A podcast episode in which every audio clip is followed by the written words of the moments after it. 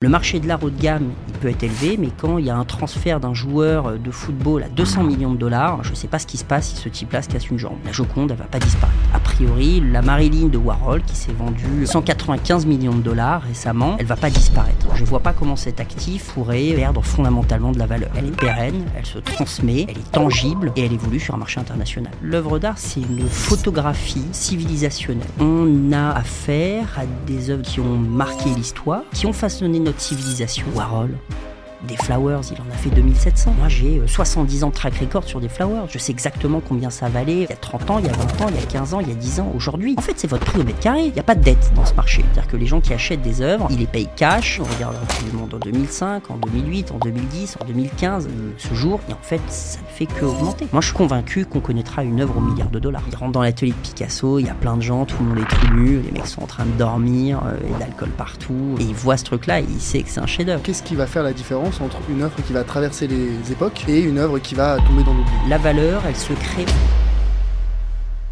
est-ce que vous savez pourquoi certaines œuvres traversent les époques tandis que d'autres tombent dans l'oubli Comment un tableau peut se retrouver vendu aux enchères à plus de 450 millions d'euros Qui sont les particuliers et professionnels qui peuvent débourser de telles sommes Ces questions, j'ai eu l'occasion de les poser à un expert du secteur, Arnaud Dubois, dans ce qui est déjà un de mes épisodes préférés du podcast. Arnaud, c'est l'archétype de l'invité que j'ai envie de recevoir sur ce podcast. Il a une expertise pointue dans son domaine, ici le marché de l'art. Il sait vulgariser et rendre accessible des concepts techniques clé et surtout il est habité d'une passion qu'il a soif de partager. Je ne connaissais absolument rien au marché de l'art avant cet épisode et j'en suis ressorti grandi de connaissances, de conseils et d'une envie d'en apprendre plus. Si vous voulez découvrir le marché de l'art et peut-être vous y lancer, cet épisode est une véritable masterclass qui vous apportera toutes les clés nécessaires et bien plus encore. Bon visionnage.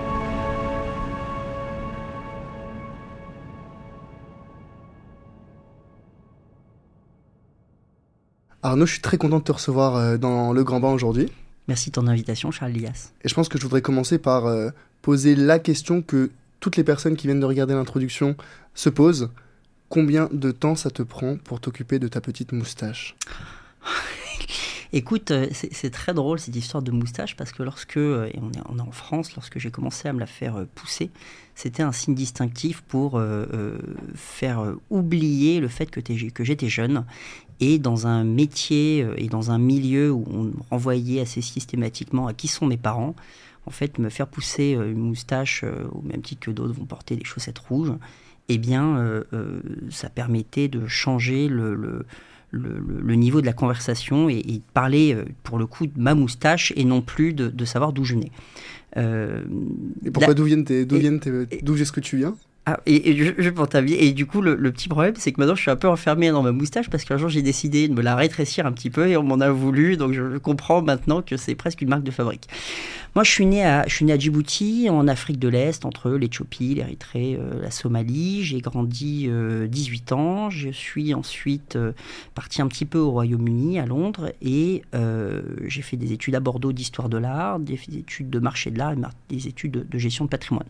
Ces études d'histoire de l'art, ça m'a permis de connaître la valeur des œuvres, les études de marché de l'art, de savoir les acheter, savoir les vendre, connaître une valeur euh, financière et les études de gestion de patrimoine, de les replacer dans le patrimoine euh, global du client. C'est justement un petit peu la thématique, euh, le sujet de cet épisode avec toi, Arnaud. Ça va être, on va parler d'une classe d'actifs dont j'ai encore très peu parlé dans le grand bain, parce que c'est une classe d'actifs considérée comme un peu exotique, diversifiante, et on va parler donc d'investissement dans l'art. déjà pour pour clôturer le sujet de la moustache, tu es un sérieux concurrent à, euh, peut-être que tu connais Louis de Froissart, qui est un CGP, euh, lui plutôt axé crypto et qui a une très belle moustache également, mais lui, elle est teintée de blanc. Euh, pour clôturer ce sujet des, moustaches, Arnaud a fondé Matisse, donc une plateforme qui démocratise l'investissement dans l'art, et on parle pas de n'importe quelle pièce et n'importe quelle œuvre d'art, hein. on parle de Picasso, on parle de Warhol, l'ordre de grandeur que j'avais en tête pour le, prix des œuvres euh, dont tu t'occupes, c'est plusieurs millions d'euros Oui, plusieurs millions d'euros. On essaie de se, on, recherche des pièces entre 500 000 et 5 millions d'euros. Mhm. Majoritairement. Ça ne veut pas dire qu'on ne peut pas faire un peu plus ou un petit peu moins, mais globalement, on va être sur ça pour une très bonne raison, c'est que c'est le ventre du marché.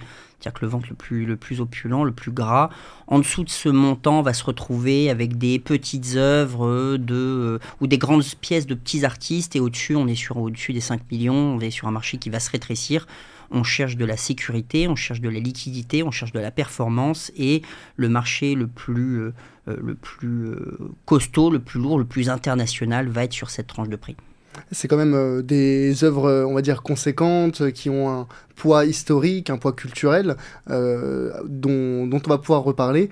Et avant de commencer, avant de rentrer dans le fil du sujet sur l'investissement dans l'art, moi je rappelle un petit peu la, la méthode que je préconise tout le temps, c'est la méthode en trois étapes du grand bain, comprendre, construire, agir, comprendre le fonctionnement du marché, de quoi on parle, c'est quoi le marché de l'art aujourd'hui, construire, construire sa stratégie d'investissement, comment est-ce qu'on va adapter, on va insérer de l'art dans son patrimoine et enfin agir intelligemment. Quelles sont les erreurs qu'on doit éviter quand on se lance? Peut-être des conseils d'experts pour euh, celles et ceux qui sont intéressés par euh, cette classe d'actifs. Est-ce que ça te convient? Avec grand plaisir, parfait. Eh bien écoute, très bien.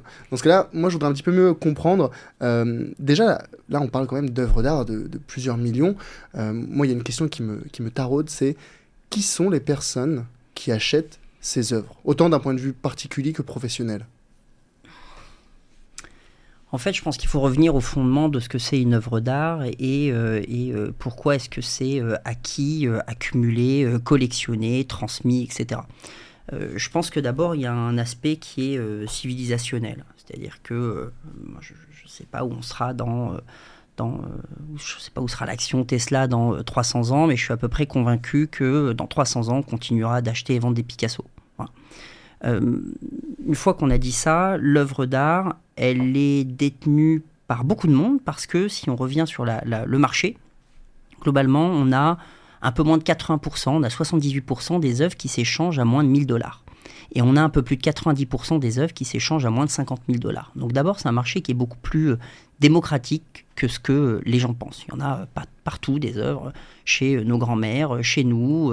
il y a plein de canaux de, distribution, d'acquisition de, ces œuvres. Ensuite, euh, il se trouve que ce marché, euh, euh, qui est plutôt accessible financièrement, représente très peu en termes de valeur. Le volume est conséquent.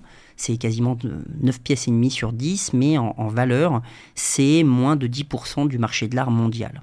Donc nécessairement, nous, on va se concentrer sur un marché qui est un petit peu, euh, qui va être plus haut de gamme, qui va être encore une fois plus international, plus liquide. On est là pour représenter des investisseurs qui peuvent aimer les œuvres dans lesquelles ils investissent, mais qui surtout recherchent une plus-value. Et donc, on va aller chercher davantage de sécurité euh, euh, en s'intéressant à des œuvres qui ont marqué l'histoire, qui ont fondé l'histoire.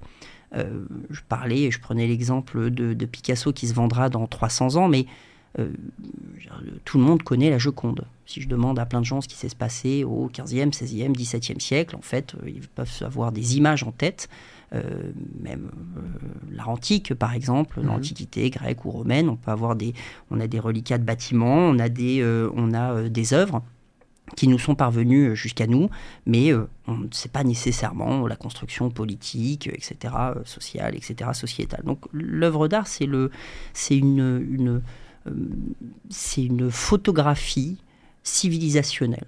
C'est un, un, peu cette, cette, cette histoire de, de Churchill, où on lui avait posé la question de, pendant la guerre de réduire le budget de la culture, et il avait répondu, mais si on fait ça, pourquoi nous battons-nous? Mhm. Dans les œuvres sur lesquelles euh, on se positionne, on a affaire à des œuvres donc, qui ont marqué l'histoire, euh, avec un grand H, qui ont marqué l'histoire de l'art, qui l'ont façonné, qui ont façonné notre civilisation, euh, et qui ont une particularité, c'est que leur offre va à la baisse. J'insiste sur ça, c'est-à-dire que Warhol a réalisé peut-être 70 000 pièces, euh, et dans les 70 000 œuvres qu'il a réalisées, une grande partie sont dans les musées, les gens qui ont de l'argent en ont. Euh, et bah, qu'est-ce qui se passe dans un marché où il y a plus de visibilité, moins d'offres et plus de demandes? Eh bien, ça fait un effet ciseau avec une augmentation mécanique des prix vers l'eau. Le marché de l'art haut de gamme, il peut être élevé, mais quand il y a un transfert d'un joueur de football à 200 millions de dollars, moi je ne sais pas ce qui se passe si ce type-là se casse une jambe. A priori, la Joconde, elle va pas disparaître. Mhm. A priori, la Marilyn de Warhol, qui s'est vendue 195 millions de dollars récemment, bon, elle va pas disparaître. Je ne vois pas comment cet actif pourrait perdre fondamentalement de la valeur. Mhm. Elle est pérenne, elle se transmet, elle est tangible et elle évolue sur un marché international. Mais donc, euh, les, personnes qui acquièrent, j'ai bien compris qu'il y a une distribution très inégale du marché. Donc, 90% des œuvres, c'est des œuvres, euh, on va dire, euh, à, moins de 10 000 euros, moins de 50 000 euros, c'est ça Donc, il y a finalement une concentration des œuvres historiques, haut de gamme, en très petit nombre. Et tu l'avais bien expliqué, cet effet ciseau de l'offre et de la demande accentue cette, cette hausse des prix exponentielle dans les, dans les hauts de gamme. Mais dans ce cas-là. Il y a d'abord ceux qui les ont pas payés cher. Mhm. Car euh, Picasso, euh, avant d'être euh, Picasso, c'était Pablo. Et en 1901, lorsque quelqu'un achète une pièce, eh ben, il la paye pas cher. Aujourd'hui, ça peut valoir 100 millions de dollars, mais à l'époque, ça valait pas très cher. Donc cette personne-là, mais, mais des exemples comme ça, il y en a mille. Vous prenez un tableau de Warhol, à la fin des années 90, début 2000, on achetait des fleurs aux environs de 20 000 dollars, 25 000 dollars. Aujourd'hui, c'est des pièces qui valent 300, 400 000 dollars, etc. Donc des exemples comme ça, ils sont légion. Donc d'abord, c'est acquis par des gens qui avaient des moyens financiers euh, euh, modeste, on va dire. Mais qui avait comment euh, cette vision, cette compréhension que l'œuvre allait pas être. Nécessairement, Pas nécessairement. Il pouvait pas nécessairement, faut pas oublier pourquoi est-ce que l'œuvre d'art elle est achetée. Encore une fois, elle est achetée pour des raisons euh, euh, sociales et financières, mais elle est avant tout achetée par un collectionneur qui a une vision qui est purement artistique, en fait, euh, esthétique et intellectuelle. Il aime cette pièce, il l'a vue, il l'a trouvée super, ça lui a pas coûté grand-chose, il a acheté la pièce. Aujourd'hui, il se trouve qu'on est sur un marché où tout le monde s'est enrichi depuis 100 ans, tout le monde s'est enrichi. Donc comme tout le monde s'est enrichi, eh bien le prix des œuvres va avec. Mmh mmh Donc on a une première phase de détention qui est par des passionnés purs ou des personnes qui ont cette sensibilité artistique, esthétique, et qui vont apprécier une œuvre, pas dans une logique euh, pécuniaire, mais dans une logique euh, artistique. Faut pas les opposer, c'est-à-dire qu'effectivement, euh, ces gens-là existent, mais je suis à peu près convaincu qu'il y a une partie d'eux qui se sont dit, bah tiens, bah, si demain le marché augmente, je suis content. Et est-ce qu'ils l'ont fait pour cette raison? Probablement pas. Est-ce que si le marché augmente, ça veut dire qu'ils vont vendre la pièce? Pas nécessairement, mhm. mais en tout cas, ils pourront dire qu'ils avaient un bon œil. Et mhm. ça, c'est déjà un espèce d'enjeu de, spéculation, mais ça, on l'a à tous les niveaux de la vie.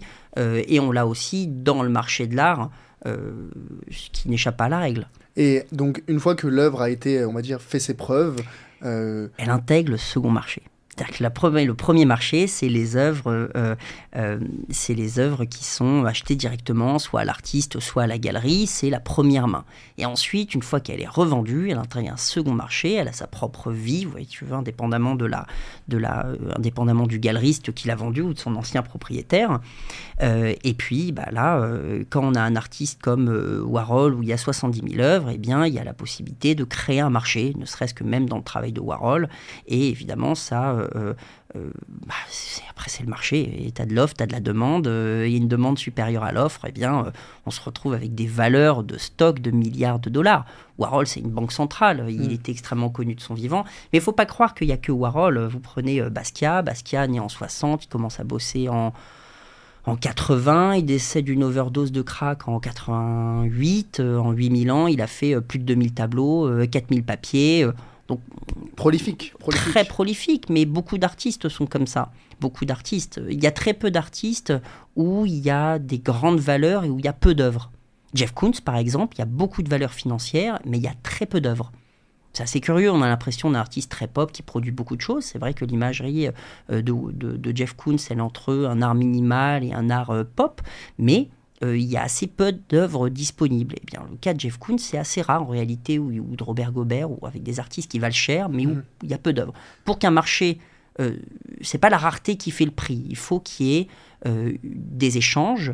Euh, je parle pour l'art contemporain, l'art du XXe siècle, il faut qu'il y ait des échanges. Et là où il y a peu d'œuvres, il y a du coup moins de marché, donc moins aussi de demande. C'est normal, je pense, quand on est prolifique, un, euh, on s'améliore aussi. L'artiste, euh, il y a bien un moment, euh, peut-être il est probablement né avec une belle plume à la, dans la main. Ou pas. Mais, ou pas. c'est très juste. En tout cas, il y a l'expérience qui, joue énormément. Donc être prolifique aide aussi à avoir une, qualité plus importante, même si, comme tu le dis peut-être avec par exemple James Coon, c'est pas, c'est pas toujours le cas. ouais, après c'est quelqu'un qui, dans son travail, délègue énormément de choses, donc il travaille avec des artisans qui sont extrêmement compétents. Ouais, ok, ouais, ouais. Et qui eux ont toute l'expérience nécessaire. Ouais, ouais, ouais, ok. Mais justement, dans ce cas-là, qu'est-ce qui va faire la différence entre une œuvre, une œuvre qui va traverser les époques et une œuvre qui va tomber dans l'oubli? Alors c'est une, excellente question et là on touche tout de suite le dur de notre problématique qui est comment se forme la valeur. Fondamentalement c'est mhm. ça tes questions. Euh, la valeur, elle se crée au carrefour des institutions culturelles et des institutions financières. Dans les institutions culturelles, tu as les musées, tu as euh, les critiques d'art, les conservateurs d'exposition, etc. Le but du musée, son rôle, il est euh, avant de, montrer les œuvres au public, il est d'abord de, j'allais dire même avant de les préserver, il est de créer la séparation entre ce qui est art et ce qui ne l'est pas. Une œuvre qui intègre un musée est incontestablement réalisée par un artiste. Mhm. Il y a plein d'artistes qui produisent aujourd'hui, les œuvres ne sont pas intégrées dans, dans les musées. Dans quelle mesure est-ce que cette personne est un artiste? Eh bien, elle est peut-être reconnue par ses pairs, mais c'est pas indubitable. À partir du moment où ces œuvres ont intégré une institution culturelle euh, conséquente, comme le Centre Pompidou, le MoMA, le Whitney, il est alors indéniable que euh, euh, cette personne devient un artiste parce que ce qui a été construit par le musée, c'est une œuvre d'art. Donc c'est un label, on va dire. C'est un, un, prescripteur. Mhm. C'est très juste. C'est un label. C'est exactement ça. Donc le, musée euh, labellise, il officialise euh, publiquement le fait qu'on a affaire à une œuvre d'art et qu'on a affaire à un artiste.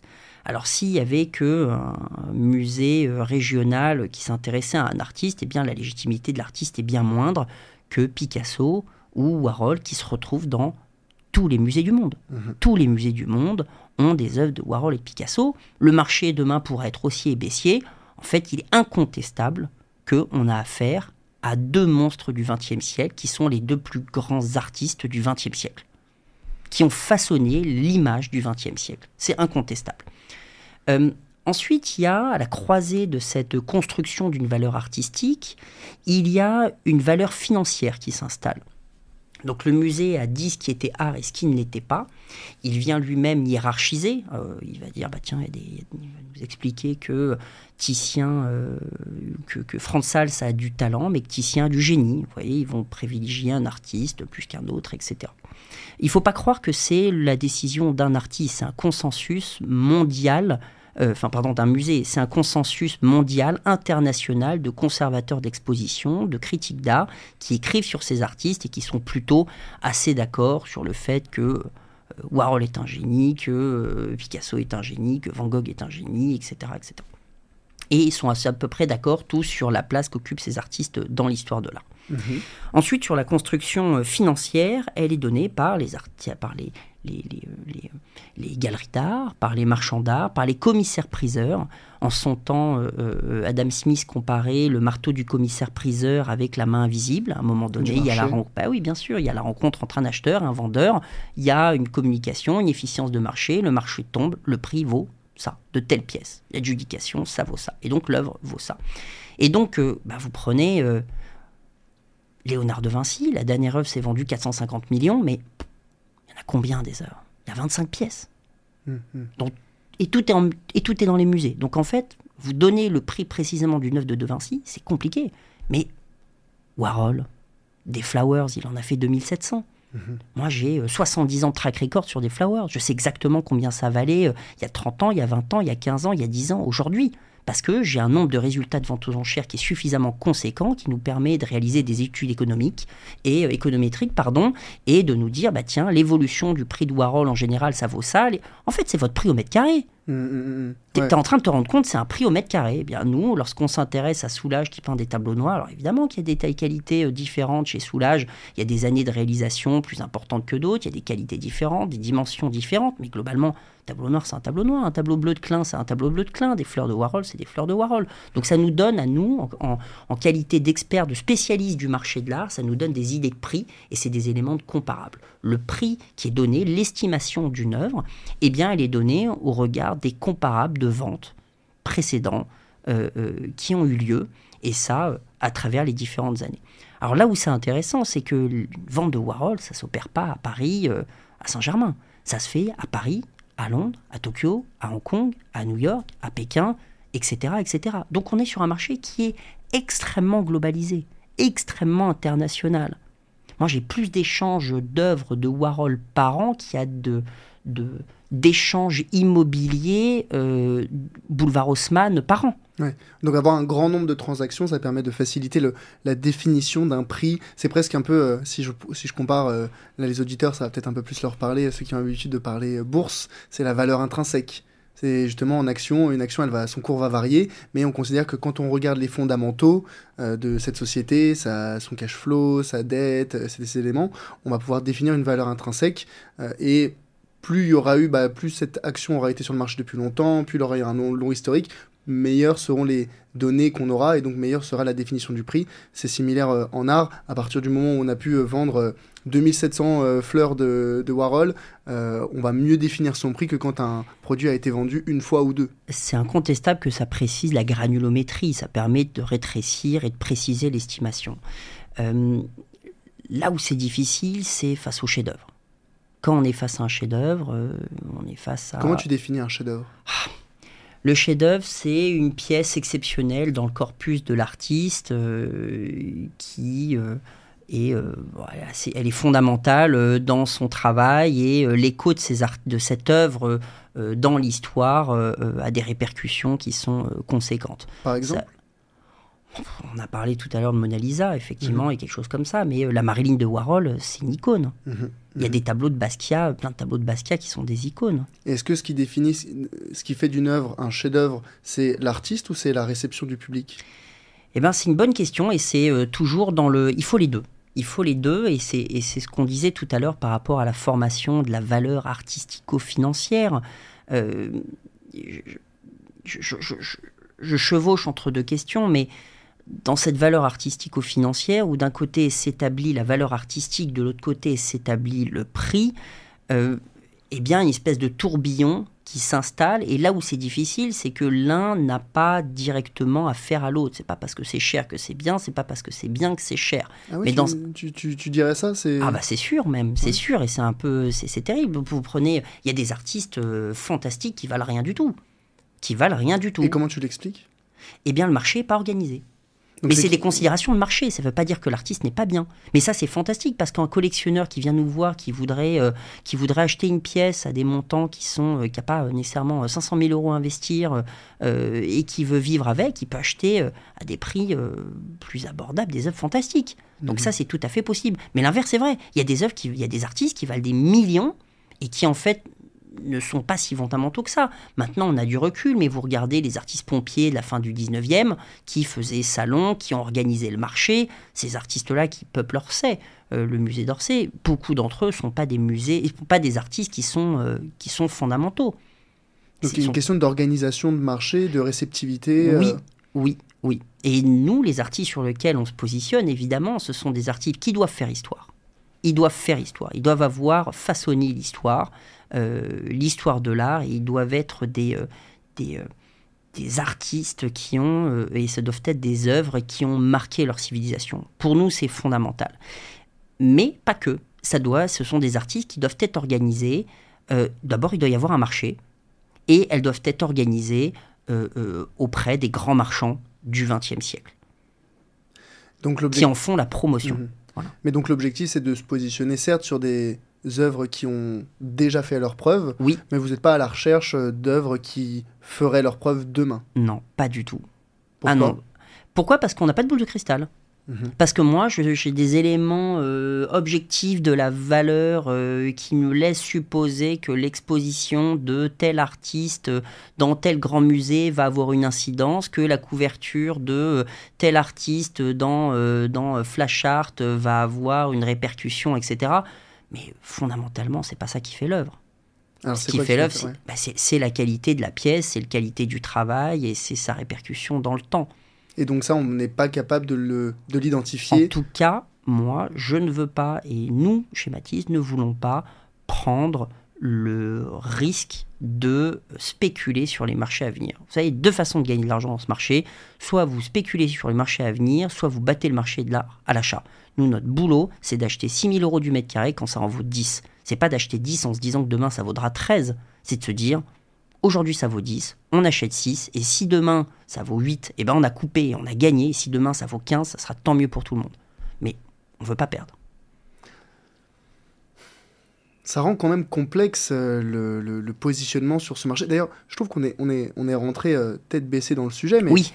de quoi, de quoi est-ce qu'on parle quand on parle d'une œuvre d'art? Est-ce que ici on parle uniquement de tableau Est-ce qu'on parle de sculpture Est-ce qu'on parle de, que sais-je? Alors c'est pas très important. Ce qui est important, c'est parce que les, artistes dans le XXe siècle euh, ont fait beaucoup de choses et surtout à partir des années 80, on a des artistes qui sont très pluridisciplinaires. Les années 50-60 d'ailleurs, mais ça s'est multiplié dans les années 80 avec l'apparition de nouveaux médias, euh, tout, tout, l'art digital, le l'art vidéo, etc. Mais un artiste va faire euh, de la peinture, de la sculpture, euh, des installations, de la performance, de la vidéo, etc. Et finalement, c'est ça qui fera œuvre et, ça n'a pas d'importance, le support fondamentalement. Par contre, il y, y, a des objets qui se vendent davantage. Effectivement, vendre une performance, eh bien, c'est compliqué de la, de la, rendre pérenne. Mhm. Par, contre, par contre, vendre une éponge de clin, bah oui, effectivement, c'est bien plus pérenne.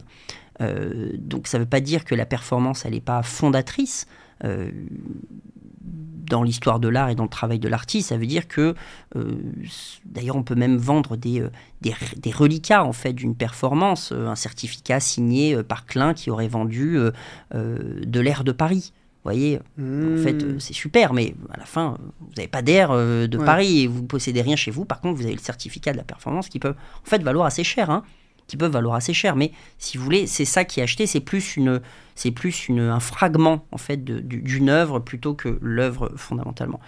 Euh, donc ce qui est important, c'est ce qu'a laissé, en tout cas ce qui va se vendre d'un point de vue financier, c'est davantage ce que l'artiste va laisser. Et il y a une réalité, c'est que la peinture, c'est les talons du marché de l'art. Mhm. On va pas se mentir, c'est-à-dire que la photographie ou la vidéo est soumise à ces problématiques de reproduction, de reproductibilité, euh, des questions d'édition, pareil pour la sculpture, etc. Quand vous avez une œuvre unique qui se met contre votre mur, bon, elle prend pas beaucoup de place, euh, c'est contemplatif, elle, elle, est reconnue socialement comme étant œuvre, comme faisant œuvre par tout le monde. Il suffit que ce soit, elle soit un beau format domestique, qu'elle soit importante et qu'elle ait été réalisée par un grand artiste, bon, bah, vous mettez dans le mille. Ouais, mais en soi, même un tableau peut être reproduit aujourd'hui? Non. Non, vous pouvez inventer un tableau, vous pouvez reproduire un tableau, mais reproduire, vous ne le copiez pas exactement. Il y a très peu de faux dans l'art contemporain, c'est quasiment impossible. Ah oui? Ah, Ça n'existe pas quasiment. Vous avez des mauvaises attributions, mhm. c'est-à-dire que vous avez des artistes où euh, ça ressemble à, et où la personne va dire tiens, euh, on va euh, copier une œuvre de cet artiste, on va regarder son corpus de travail, on va dire entre 83 et 86, il a fait à peu près ça. Bon, bah, on va inventer une œuvre, on va le signer, on dit tiens, c'est un chef-d'œuvre retrouvé de l'artiste, ou c'est une, une, œuvre importante retrouvée de l'artiste. Sauf que les artistes sont organisés autour des galeries, les œuvres importantes sont toutes faites des expositions à travers le monde, etc. Donc en fait, elles sont connues depuis toujours. Mhm. Donc en fait, euh, si vous voulez, là, le, retrouver une pièce qui sort de nulle part sur une œuvre de la seconde moitié du XXe siècle, ça n'existe pas. Non, ça n'existe. Ok.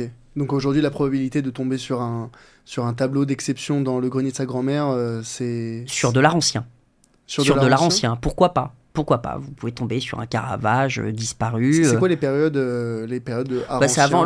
alors, le, pour les je parle de, du marché, hein, pas, des, pas de, des dominations institutionnelles, mais les dénominations de marché. On va parler euh, d'art ancien euh, avant la fin du 19e. En fait, on a les impressionnistes en 1870 jusqu'en 1905. En 1905, on a le, le, fauvisme avec le, le salon d'automne. Là, on parle de modernité jusqu'en 1945. Pour les puristes, on va parler pour le marché, on, va parler d'art d'après-guerre entre 45 et 50. On va tomber dans l'art contemporain des années 50 à 80. Mhm. On va parler d'art actuel après les années 80. Pour, ça, c'est vraiment une segmentation de marché un peu précise. Sinon, on va parler plutôt d'art du XXe siècle ou d'art contemporain après les années 45-50. Et parmi ces différentes périodes, quelle est la, plus prolifique ou en tout cas la plus rentable Et c'est une très bonne question parce qu'effectivement ça revient à, l'expertise et à la granulométrie du marché. Euh, vous avez, euh, on a parlé tout à l'heure euh, de la granulométrie du, du financière.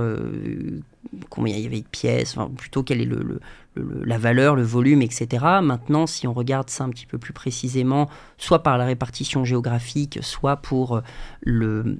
le soit, soit On est tout bon, vas-y. pardon. pardon. Non, non, non vas-y, ok, t'inquiète, t'inquiète. Euh, tu, tu, pourras couper ce truc-là. Ah oui, oui, t'inquiète. Désolé. Euh, tu disais, c'était ta question, c'était. Euh, bah, comment, quelles ont été parmi ces périodes que tu viens de me mentionner les plus prolifiques, les plus rentables? Oui, c'est bon. merci. Eh bien, on voit que le marché va vendre 50% des œuvres qu'il va vendre va être, vont être réalisées après 1945. Mhm.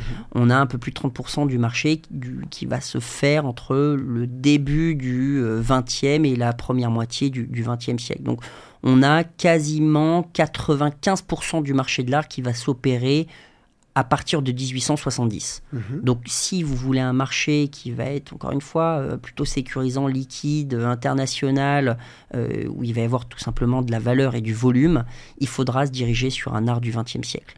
Avant, vous êtes confronté à très peu d'offres, très peu de demandes, des problématiques de faux, etc. Donc pour un investisseur, c'est très mhm. compliqué.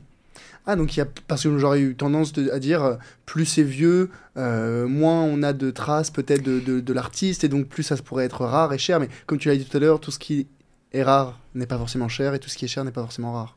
Oui, et puis, euh, et puis les gens vivent avec, vivent avec les œuvres de leur civilisation, mmh. qui ont marqué leur histoire. regardez nos parents qui ont lu Pilote dans les années 60-70 euh, ils ont découvert Tintin euh, dans les années 60 et euh, bah, aujourd'hui, tu regardes le prix d'une planche de Tintin dans les années 2000 et dans les années 2020, c'est mm. plus du tout la même parce que mm. ces gens qui ont gagné un petit peu de l'argent aujourd'hui sont capables de payer des millions d'euros pour avoir la première de couverture de mm, On a marché sur la Lune. Pour les œuvres d'art, c'est la même chose. Pour les œuvres d'art, c'est la même chose. Quand tu as vécu avec une, iconographie pop, bah évidemment que tu veux vivre avec un gros Basquiat, un gros Warhol ou un gros Kiss Haring. Mhm. Donc il y a toujours un marché comme ça. D'ailleurs, on voit que les tableaux impressionnistes, les grands tableaux impressionnistes, je pense à Monet, etc., on ne voit pas d'augmentation fondamentale du prix des œuvres. C'est-à-dire qu'on stagne à 50, 60, 80 millions, 100 millions pour des grosses pièces, mais à l'exception de Picasso, il y a peu d'œuvres qui vont dépasser le 100 millions. Euh, c'est fini. Et pourtant, ces records étaient déjà atteints dans les années 90. Parce que c'était le prime, c'était le moment où il y avait la demande la plus forte, parce que les gens se, sentaient proches oui. de l'œuvre des artistes. Oui, parce que c'est le placement euh, préféré euh, de nos grands-parents. Mais si on regarde ça, eh bien, on se dit que si en 90, un tableau de monnaie valait 90 millions, aujourd'hui ou 100 millions, aujourd'hui un gros tableau de monnaie devrait valoir à peu près la même chose. Donc fondamentalement, c'est pas le temps qui a fait augmenter mm. le prix. Par contre, on voit que les artistes nés dans les années 40, 50, 60, je pense à des artistes comme Basquiat ou comme Jeff Koons, qui aujourd'hui de son vivant euh, s'échangent jusqu'à 90 millions de dollars. Bah, finalement, le type qui a acheté ça, il n'a peut-être pas fait une mauvaise affaire. Mmh, mmh. Si ça suit ce trend, eh bien, potentiellement, ça vaudra 100, 150, 200 millions. Moi, je suis convaincu qu'on connaîtra une œuvre au milliard de dollars. Donc, et là, je, vais revenir après sur ton concept de milliard de dollars, ça m'intéresse. Mais donc, si j'ai bien compris, l'évolution de la valeur d'une d'une œuvre, ça suit une, une évolution relativement euh, logarithmique, c'est-à-dire que au début c'est relativement plat parce que les gens connaissent pas ou c'est pas reconnu encore. Ensuite, il y a un moment où les gens commencent à se rendre compte ah mais en fait ce qu'il fait c'est pas mal et en fait il y a de plus en plus de personnes donc là l'intérêt la valeur augmente et euh, arrive un prime où, euh, on va dire, le grand public reconnaît la valeur culturelle, historique, artistique de l'œuvre, et donc là on arrive à son prime, et ensuite on arrive à une période de stagnation où, bon, cette œuvre-là, certes, c'est une œuvre, peut-être un chef-d'œuvre, une œuvre historique, mais euh, demain, il y aura de peut-être même de moins en moins de personnes qui vont s'y intéresser. Alors le prix pourrait décliner, et là je me retourne vers toi. bah, Ces gens sont riches En fait, ces gens sont riches, ils n'ont pas besoin de vendre. Donc, fondamentalement, ça va passer de main euh, costaude en main costaude. Et il y a toujours des, des puristes qui voudront acheter ces pièces-là et qui seront d'accord de les payer à des montants euh, conséquents. Parce que la majorité de ces pièces aussi, des Renoirs, euh, des Van Gogh, sont dans des mains publiques. Donc, ça va se, se maintenir. Ça va, ça, se va, maintenir. ça va se maintenir. Je ne pense pas qu'on va connaître des baisses sur ces artistes-là. Mais on peut considérer dans une certaine mesure que c'est une baisse parce qu'il n'y a pas de hausse. Parce mmh. qu'il y a de l'inflation, parce qu'il y a tout ça et que les prix vrai, continuent à être les mêmes. Vrai, tout à fait, tout à fait. Ouais, c'est terrible de dire ça, mais aujourd'hui, euh, un gros Gauguin euh, bah, vaut le prix d'un gros Gauguin mmh. il y a 30 ans. Mmh, mmh. Ah, c'est intéressant ça. Oui, donc c'est vrai, ce côté attachement euh, presque émotionnel, culturel, il joue énormément pour le grand public, mais pour, aussi pour les, les, experts. Oui, pour, le, pour les experts. Alors, pour... qu'est-ce que ça veut dire, pardon? Ce que je veux dire, c'est que par exemple, moi, je, quand tu m'en parlais tout à l'heure, j'avais un peu l'exemple en tête de, de, ma mère, qui, elle, elle adore les bandes dessinées, par exemple, de Tintin ou Black et Mortimer. Oui. Euh, et je me suis imaginé, c'est vrai que si je pouvais lui acheter une, euh, je sais pas, une première planche, par exemple, mm -hmm. de Black et Mortimer, aujourd'hui, euh, bah, ça lui ferait extrêmement plaisir, euh, mais j'imagine bien que dans quelques années ou quelques décennies, plutôt, quand il y aura moins en moins de gens qui vont s'intéresser à cette BD-là en, en, particulier, ou en tout cas depuis qu'en plus les, les, les, les, dessinateurs ne sont, je crois qu'ils sont décédés en plus, oui, euh, voilà, il y aura de moins en moins de gens qui vont s'y intéresser, donc à mesure que le temps passe, que les années passent, moins de personnes vont être attachées émotionnellement à cette œuvre, et donc il y aura moins de personnes qui vont s'y intéresser, et je parle des particuliers ici, mais ça marche aussi pour euh, les experts. Toi, euh, tu as sûrement des préférences euh, au niveau artistique et euh, d'autres personnes les partagent. Dans quelques années, il y aura probablement moins de personnes, ou en tout cas pas parce que ces artistes-là sont moins intéressants, mais parce qu'il y aura de nouveaux artistes à découvrir et que les personnes se seront nouvelles, de nouveau attachées à des, à des, nouveaux, à des nouvelles, de nouvelles œuvres. Ouais, après, je sais pas si c'est l'expertise fondamentalement ou la connaissance des, des, spécialistes sur un artiste, parce que ces artistes, on les connaît par cœur en fait. Mm -hmm. On redécouvre pas Cézanne, on redécouvre pas, euh, on redécouvre pas Van Gogh, on redécouvre pas Gauguin, ces artistes qui ont 150 ans de travail, qui, dont, dont tous les experts ont glosé dessus euh, depuis des, décennies. Donc, euh, c'est pas vraiment une question de redécouverte. Et en fait, tout le monde est d'accord de dire que c'est des génies. il n'y a, a, vraiment pas de sujet là-dessus, c'est juste qu'il n'y a pas d'offre de marché pas de marché, pas de valeur. Et puis il y a aussi quelque chose qui est que le public ne vit pas nécessairement euh, avec. Aujourd'hui, euh, on va vivre avec du mobilier euh, design suédois, scandinave, brésilien, qui est plutôt fonctionnel, qui est efficace, qui est dans lequel on va s'identifier. Et moi j'adorerais euh, vous conseillez euh, l'acquisition d'un meuble boule euh, Louis XIV avec des cailles de tortue et en laiton. Sauf qu'en fait, pour poser sa coupe de champagne ou son morito, bah, c'est compliqué. Et s'il y a une restauration, ça tient pas. C'est un peu le, le c'est un peu l'exemple de la de la de la grande armoire euh, de la grand-mère en fait. Cette armoire de grand-mère qui était chez qu'on a connue pendant toute notre enfance. Et elles y ont attaché, ils ont lustré, ils ont expliqué qu'ils nous la céderaient. Mais aujourd'hui, ça vaut 200 euros une armoire mmh, comme ça. Mmh, ça vaut rien. Mmh. Parce, que, parce que ces armoires de 3,80 m, elles passent pas les escaliers euh, dans aucune ville de France. Le monde n'est pas adapté pour ça. Euh, donc le goût des gens change aussi. Et aujourd'hui, vivre avec un petit visage poupon euh, de Renoir, bah, c'est un petit peu plus gênant. On regarde les œuvres avec notre temps aussi. C'est mmh. comme ça. Mmh. Mais c'est bien aussi, c'est de se dire que le marché se renouvelle et qu'on n'est pas dans un marché fermé à de dire, à de, et de se dire, bah non, les œuvres qui ont été les plus marquantes de l'histoire, ce sera toujours les mêmes et demain ça va péricliter. Non, c'est un marché en renouvellement constant. Alors attention, il y, euh, y, a la pérennité artistique et il y a la valeur financière. Moi je suis un fou de Gauguin, euh, je pense que ça devrait valoir beaucoup plus cher que ce que ça vaut, mais euh, personne ne remet en cause la valeur artistique de Gauguin. On dit juste que financièrement, eh bien, les gens qui payaient 50 millions avant, ils continuent à payer 50 millions aujourd'hui c'est tout. Mais tu vois, moi j'ai un petit peu de mal pour être transparent avec toi sur euh, certaines œuvres. Alors moi je pense, euh, tu vois, le tableau, euh, tableau blanc sur fond blanc ou ce, ce, ce type d'œuvre, parce que je suis vraiment un néophyte complet.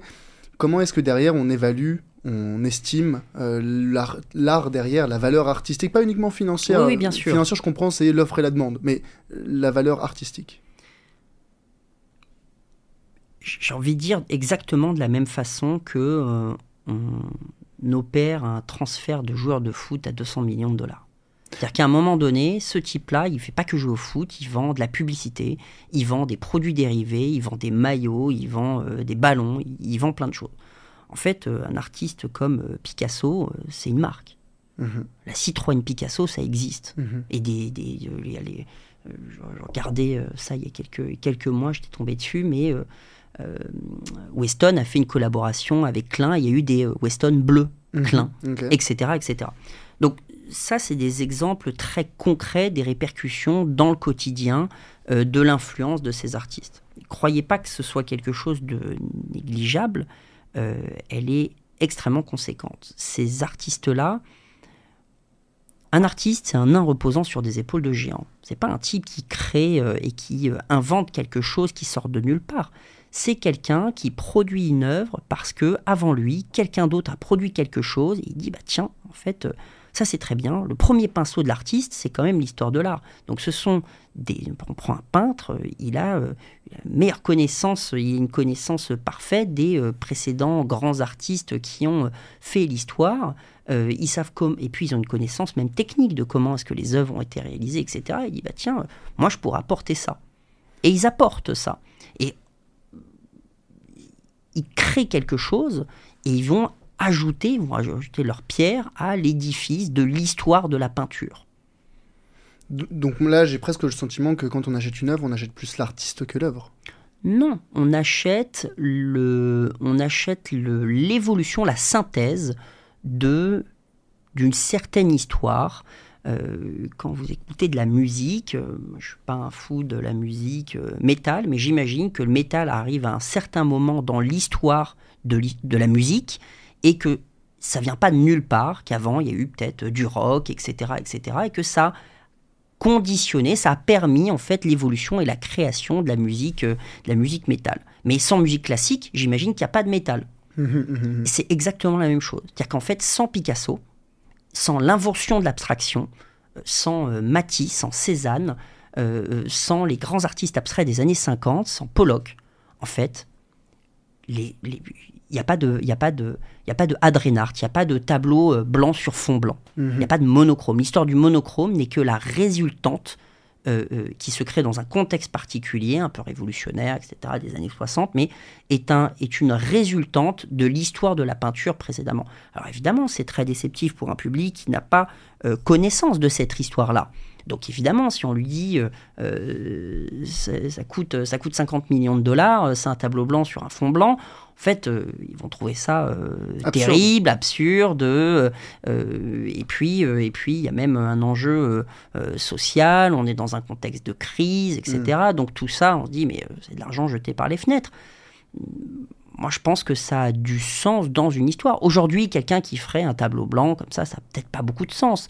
Mais euh, lorsque Malevich fait, euh, fait euh, carré blanc sur fond blanc, carré noir sur fond blanc, bah, il fait quelque chose de fantastique. Est-ce que si ces tableaux-là, ces œuvres particulières qui s'inscrivent dans un contexte fort, avaient été créées à d'autres époques, est-ce qu'elles auraient eu le même, le même écho? Eh bien, pas du tout. Euh, alors, euh, si ça avait été plus tôt, peut-être que oui, mais euh, aujourd'hui, on est Mondrian, enfin, on a envie de refaire une œuvre comme Mondrian, ça n'a aucune valeur. Hmm. Ça n'a aucune valeur. Et ce qui montre que c'est pas la, c'est pas le, c'est pas la, c'est pas la reproduction, c'est pas l'objet fondamentalement qui, qui, vaut quelque chose, c'est l'objet dans un contexte fait par quelqu'un, etc., etc. Aujourd'hui, un artiste contemporain, c'est pas un artiste qui est vivant c'est un artiste qui est reconnu dans le monde de l'art contemporain par ses pairs comme un artiste contemporain. C'est quelqu'un qui arrive et qui apporte quelque chose. Aujourd'hui, quelqu'un qui voudrait créer une œuvre, une peinture, et qui ferait une peinture qui ressemble à un tableau de, Monet, il n'aurait rien de contemporain, ce monsieur ou cette dame. Mm-hmm. Il n'aurait rien de contemporain. Monet était contemporain en 1870. Donc finalement, la valeur d'une œuvre, c'est le croisement de l'histoire de l'artiste, de son expérience, d'un contexte historique, social, économique, et in fine du, de la rencontre de cette œuvre qui a une histoire avec un marché et euh, qui lui-même se situe dans un contexte économique, politique, social oui, tout à fait, et, euh, euh, qui est très organisé et qui tend à s'industrialiser de, plus en plus. Aujourd'hui, une grosse galerie comme Gagosian, ça produit plus d'un milliard de transactions par an. C'est des, usines, c'est des petites usines quand même. Donc dans, un univers parallèle, Picasso qui est né en, en, 2000 et qui commence à produire ses premières œuvres passe complètement inaperçu. Alors, il le, monde est fabriqué un petit peu différemment euh, que, en, que en 1890. Euh, il passe pas totalement inaperçu parce que tout s'accélère et les, depuis les années 60, avec des grandes galeries comme Léo Castelli, où il faut bien comprendre qu'à la fin du 19e, les grands galeristes euh, comme euh, Ken Weiler, par exemple, se battent, ou Paul Durand-Ruel, se battent contre les se battent contre le public pour imposer un goût. Il faut comprendre que dans les années 60, euh, il y a une connivence euh, entre l'État, en France, on a un ministère de la culture. Un ministère, c'est une police, un outil de réglementation. Donc, ça veut dire qu'il y a un règlement de la peinture, un règlement de la culture. Il y a des écoles de beaux-arts. C'est pas rien, quand même, une école des beaux-arts. Euh, donc, qui viennent donner une certaine direction de la création en allouant des budgets plus par-ci, plutôt vers là. Et donc, dans cette, dans cette, dans ce, dans ce contexte de création, eh bien, le galeriste euh, travaille de concert avec l'institution culturelle, euh, avec un parcours d'un artiste qui euh, a fait une école d'art et puis ensuite qui commence à, exposer dans un centre d'art, qui est ensuite repéré par un galeriste et qui a bénéficié d'une exposition, etc., etc. En somme, l'art contemporain frise l'académisme d'État.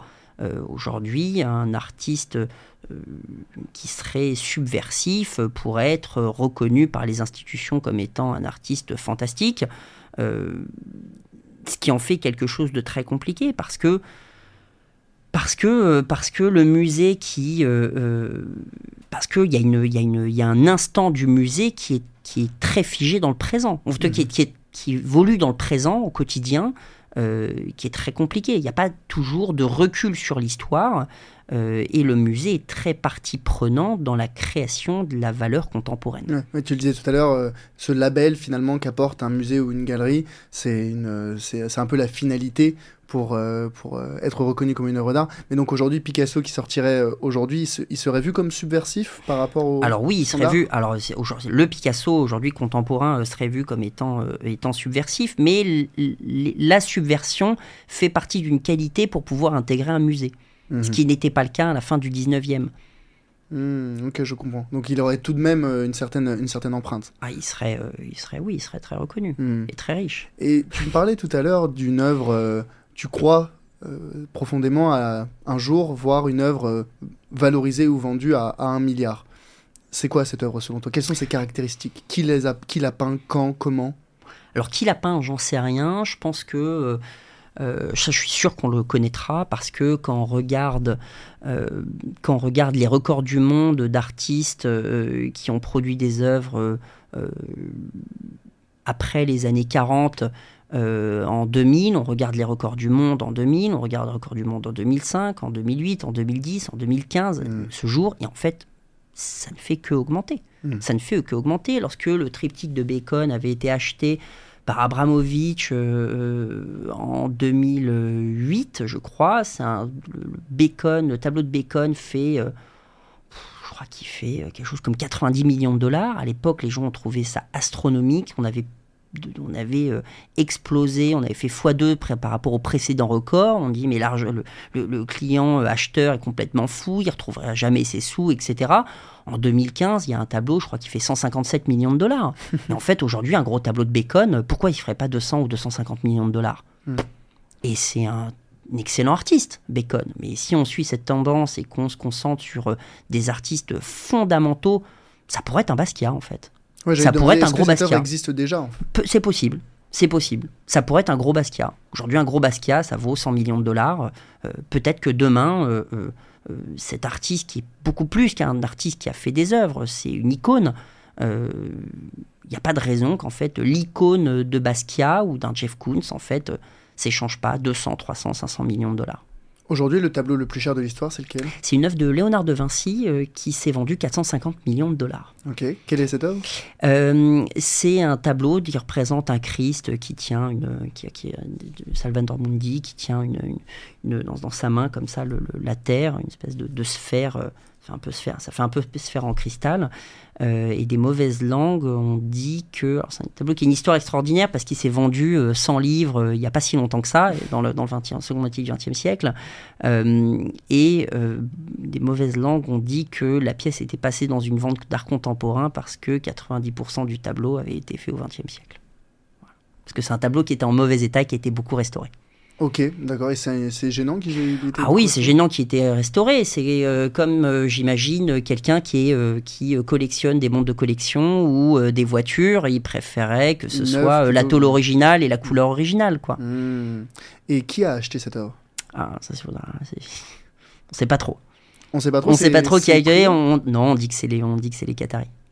Ah ok, donc parce que ça n'a pas été public on n'a pas beaucoup communiqué sur ça. C'était lors d'une vente aux enchères Oui, c'était lors d'une vente aux enchères chez Christie's. Euh, c'est quoi l'œuvre à laquelle tu assistes, je pense, à des Ah, j'étais présent. J'étais présent à cette. Euh, bah, J'allais te demander le, jour euh, où cette vente a été faite, enfin, ou plutôt le jour où tu as assisté à la vente la plus chère que tu connais. Donc c'était celle-ci. J'étais présent à cette vente. Et c'était en physique ou c'était en ligne? Non, non, en physique. Je me déplace pour les ventes puisque je me déplace pour acheter les pièces pour nos clients. En tout cas, on les, on les repère, on les euh, et on va les voir et on a tout un travail de due, diligence qu'on doit euh, vis-à-vis de notre clientèle, euh, repérer les pièces, savoir si elles sont en bon état, savoir si elles sont authentiques, etc. Il y a tout un travail d'expertise qui est assez complexe, laborieux, qu'on doit vis-à-vis de nos investisseurs, c'est incontestable. Donc quand on y va, on n'y va pas pour cette pièce, mais on est content de voir cette pièce. Et quelles sont les réactions dans une salle quand une œuvre se vend à ce prix-là? On applaudit on applaudit. Et c'est tout? Euh, Il y a une certaine retenue peut-être? Non, sur des montants comme ça, c'est assez, euh, c'est assez formidable. Alors, je vais raconter une petite anecdote. Il y a, euh, je me rappelle quelques années, un gros tableau comme ça qui était passé en vente et tout le monde savait que le tableau ferait, ferait quasiment 200 millions de dollars. Et en fait, euh, à un moment donné, les, enchères, elles se font de 5 millions en 5 millions. C'est-à-dire qu'il y a mhm. quelqu'un qui lève la main à 70 et l'autre, il lève la main, il prend, il prend 75, quoi. Mhm. Si vous voulez, c'est pas, pas 71, etc. Euh, et à un moment donné, il y avait eu euh, plusieurs ventes à des montants qui étaient très conséquents et le marteau tombe et c'était tellement attendu que le prix soit stratosphérique, effectivement c'était pas de la retenue, c'était presque habituel, vous voyez. Et euh, pour euh, euh, des marchands qui évoluent sur, un, sur des mondes qui ne sont pas les nôtres, hein, mais qui sont stratosphériques, qui évoluent sur cette, qui évoluent sur ce, sur ce créneau de prix, oui, il y a quelque chose d'assez d'assez évident pour eux à un moment donné. Et c'est quoi peut-être les la pire transaction à laquelle tu as eu lieu Où là, vraiment, un consensus a été fait sur le fait que non, là, le prix, il, est, il, est, il a été ridicule. Euh. En fait, la pire transaction, c'est pas vraiment ça. La pire transaction, c'est euh, l'opération sur laquelle on n'y va pas parce qu'on se dit que tout le monde y sera et qu'en réalité, euh, il y avait personne, ce qu'on appelle un trou d'air. et en fait, on n'y est pas allé. Et on le regrette, on s'en met encore les doigts parce que si on l'avait acheté, on aurait fait x10, quoi. C'est plutôt, c'est plutôt dans ce cas-là. C'est rare, mais ça existe. Et ça, c'est dû à un consensus que personne n'allait s'intéresser à Non, et c'est non, et c'est intéressant parce que c'est dû à, peut-être un manque de liquidité ou un manque de visibilité de l'œuvre. Nous, on a créé Matisse exactement pour ça. On a créé Matisse parce que il euh, n'y a pas de dette dans ce marché les gens qui achètent des œuvres, c'est intéressant quand même, il n'y a pas mm. de dette dans ce marché. C'est-à-dire que les gens qui achètent des œuvres, ils les payent cash, euh, les marchands d'art sont les gestionnaires de leur propre patrimoine, et les collectionneurs, lorsqu'ils ont acheté ça, ils ont déjà payé leur immobilier, leurs produits financiers, etc. Donc un marché où il n'y a pas de dette, c'est un marché qui est relativement sain, mm. d'abord. Clairement, mm-hmm. on parle de contexte de hausse de taux, euh, de problèmes d'emprunt, etc. Dans le marché de l'art, ça n'existe pas, ces problématiques. Mm-hmm. Les gens payent cash, ils ont le cash, ils n'ont pas le cash, c'est tout. Donc ils ont de la trésorerie, ils achètent la pièce euh, euh, et euh, ils se trouvent, et c'est peut-être une des difficultés, c'est que effectivement, comme c'est pas des actions fondamentalement et qu'on achète une œuvre, et eh bien ça veut dire que lorsque vous avez une opportunité à 10 millions et que ça en vaut peut-être 20, mais que vous n'avez pas les 10 millions, bah, en fait, vous n'achetez pas la pièce. Et c'est pour ça qu'on a créé Matisse. C'est parce que on est face à ces opportunités de marché que ça nous rend absolument malade de pas être capable d'acheter ces pièces. Et c'est pour ça qu'avec mon associé François Carbone, on se dit mais il faut euh, euh, institutionnaliser l'investissement dans les œuvres d'art. Il faut libérer les professionnels du marché de l'art des problématiques de, de, de, liquidité en fait. On veut liquéfier le marché. On a à cœur de donner la possibilité à un investisseur particulier d'acheter des pièces à des montants euh, sans avoir accès ni à la connaissance, ni à l'expertise et ni à devoir décaisser 3 euh, millions de dollars pour acheter une œuvre. J'imagine que c'est assez différent selon les galeries ou les musées, mais quelle est la difficulté principale de ces institutions? C'est avoir la liquidité pour, pour acheter une œuvre ou c'est trouver les œuvres parce qu'ils ont la liquidité? C'est clairement les deux. Euh, il y a une problématique de sourcing, parce qu'une bonne œuvre, c'est une bonne œuvre, et il y a une problématique de liquidité. C'est incontestable. Et donc, est-ce que ça arrive fréquemment que des galeries ou des musées soient obligés de peut-être revendre des œuvres pour en acquérir d'autres? Alors, les musées, très peu, et en France, euh, pas du tout, puisque les œuvres sont inaliénables et imprescriptibles. Donc, une œuvre qui intègre le musée ne, peuvent pas, ne peut pas euh, être vendue. Euh, par contre, il y a quelques décisions, decisioning, on appelle ça aux États-Unis, où de temps en temps les musées revendent des pièces, mais c'est dans des contextes très particuliers et c'est mhm. extrêmement rare. non, les problématiques, c'est des problématiques auxquels ont affaire les, les, les professionnels du marché de l'art. Ils doivent immobiliser de la trésorerie. Ils sont riches en stock. Ils sont riches en stock. Ils doivent immobiliser de la trésorerie, acheter une œuvre et euh, organiser sa revente. Quelle est la durée moyenne de détention d'une œuvre? Très bonne question. Euh, un galerie, c'est très une excellente question parce qu'on a toujours l'idée qu'il faut soit investir dans de l'art ancien, soit acheter des pièces et les garder très longtemps. Bah, pas, quand on, bat le marché à l'achat. Quand on bat le marché à l'achat, on a simplement à réarbitrer le marché sans avoir à spéculer. Euh, un marchand, il va penser comme tout le monde, il va penser TRI. Euh, donc lorsqu'il achète une pièce, son but c'est de la revendre dans les meilleures conditions possibles, le plus vite possible. Euh, la durée de détention d'une œuvre, elle est en moyenne de deux ans à peu près. Pour 80% du stock d'un marchand, elle est de deux ans chez lui. Ah, Donc ça, fait presque de la spéculation quand même à assez, assez court terme. Vu les montants engagés, garder ça deux ans. Euh. Encore une fois, euh, si on spécule, en fait, je pense que c'est pour éviter la spéculation qui, qui, euh, qui revendent vite. C'est-à-dire qu'ils disent pas. Ça un marché sur le marché haut de gamme qui est assez stable en fait. C'est un marché qui est très stable. Il n'y a pas d'augmentation ou de baisse euh, qui sont conséquentes. On est sur un marché euh, euh, qui connaît une légère croissance depuis quelques décennies. Donc en fait, c'est difficile de spéculer sur la hausse de ces artistes dans un marché futur. Ah, donc quand tu dis futur, c'est lointain. Ouais. Donc c'est pour ça qu'ils mobilisent leur trésor parce qu'ils ont un coût. En fait, c'est un marché de coûts. C'est des gens qui font des coûts. Donc on repère une opportunité, c'est une super pièce, un super prix, l'offre elle est acquise, Parfait. Tu sais, c'est assez similaire hein, sur les marchés financiers. Souvent, on dit euh, les bonnes affaires se font à l'achat. Hein. Alors, euh, moi, je pense que, pas que sur les marchés financiers, je pense que partout, tout le temps, les bonnes affaires, elles se font à l'acquisition. Et euh, si on doit comparer notre activité avec peut-être nos auditeurs, ce qui comprendront le, mieux, en tout cas le parallèle le plus évident, pour moi, c'est un métier de marchand de biens. Hmm. Un marchand de biens, qu'est-ce que c'est? C'est quelqu'un qui repère une opportunité, il essaie de l'acheter dans les meilleures conditions possibles, il revend la pièce, sauf que lui, il a accès à de la dette, soit sa dette parce qu'il fait de l'effet de levier, soit à des investisseurs privés, et euh, c'est tout. Hmm. C'est tout. Dans ce marché, les acteurs, euh, euh, que ce soit les galeries, je pense majoritairement les galeries ici, quelle est la répartition entre ceux qui font cette activité dans une logique purement pécuniaire et ceux qui la font dans une logique artistique? Sûrement c'est un peu des deux, mais... Le galeriste, tu... tu... Ouais. Le galeriste, c'est un chef d'entreprise. Hein.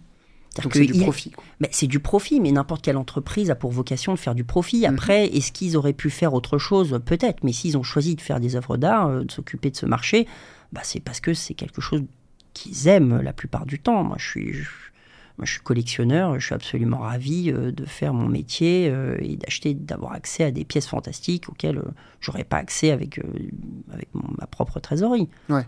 Ouais, donc... Quand j'achète un soulage à 2 millions d'euros, je suis ravi de pouvoir acheter des tableaux comme ça que je pourrais pas m'acheter tout seul. Hum, hum.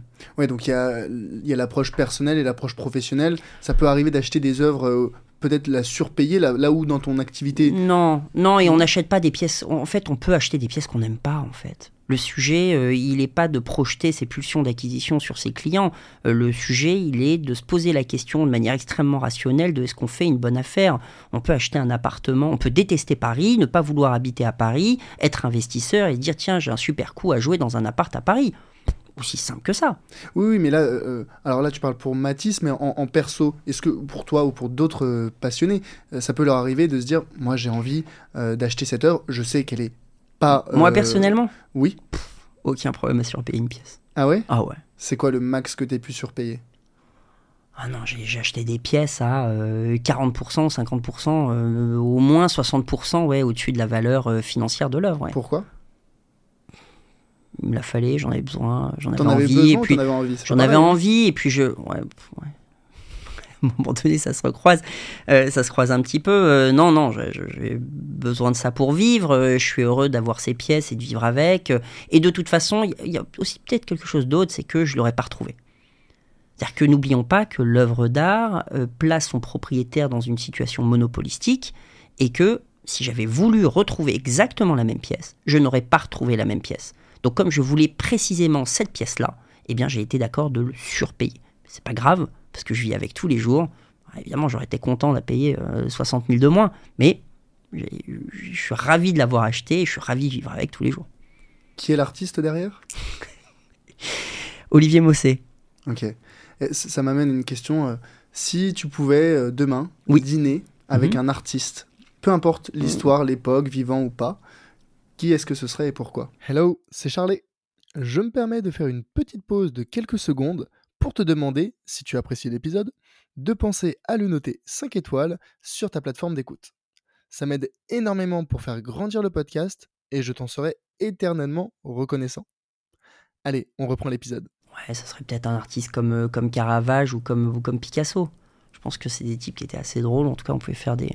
Je pense qu'ils ont fait des bonnes soirées. Ouais. Ouais, ouais, je crois que Paul Durand-Ruel, lorsqu'il rentre dans l'atelier, il, il rentre dans l'atelier de, je crois qu'on a Montmartre, quelque chose comme ça. Euh, au début, on doit être en 1905, 6, quelque chose comme ça. 1907. Euh, et puis, ouais, ouais, 5, 6, 7, quelque chose comme ça. Et puis, il rentre, et puis, euh, il, va il rentre dans l'atelier de Picasso, il y a plein de gens, tout le monde est tout nu, les mecs sont en train de dormir, et de l'alcool partout et euh, il voit des chefs-d'œuvre, euh, il voit des chefs-d'œuvre et il voit les demoiselles d'Avignon euh, qui sont qui sont par terre contre le mur quoi et qui étaient en train d'être peints. Et il voit ce truc-là et il sait que c'est un chef-d'œuvre. Ça doit être fort quand même d'assister à la création d'un chef-d'œuvre. oui et non parce que la vraie question c'est est-ce qu'on s'en rend compte? Sur le moment, probablement pas. Mais donc, je sais pas, est-ce que tu penses que les artistes qui ont fait des œuvres, des chefs-d'œuvre, se disaient ça, ça, sans dire ça le sera, mais ça a le potentiel de l'être? Il y a des pièces qui sont vraiment très fortes. En fait, la vraie question, quand tu achètes une pièce et que tu dis, et moi c'est un petit peu ce que je me dis, j'essaie quand j'achète une, quand j'achète une pièce, quand je fais acheter une pièce, j'essaie de me dire, j'essaie de me positionner un peu comme un fondateur de dynastie en me disant où sera cette pièce dans 100 ans, dans 200 ans, dans 500 ans? En fait, les pièces sur lesquelles on se positionne, on a une croyance que dans 200 ans, 300 ans, elles seront encore là. Euh, et du coup, quand on regarde ces pièces-là, elles ont quand même quelque chose en commun, quelque chose d'envoûtant, quelque chose d'assez euh, assez, ouais, puissant, très puissant. Et effectivement, il y a quelques pièces comme ça, quand on les voit, euh, d'artistes euh, même qui sont jeunes ou qui ont 40 ans et qui ont fait des pièces fortes, on voit ça et on se dit quand même, c'est costaud. C'était Olivier Mossé, justement, qui m'avait raconté ce, truc-là. Il avait fait un, y a un, tableau d'Olivier Mossé qu'il a fait à quatre mains. Enfin, c'est plutôt euh, Warhol qui avait signé le tableau. C'était un monochrome, justement, euh, dans les années 70. Warhol était venu dans son atelier et puis il a l'occasion de se croiser, se rencontrer, etc.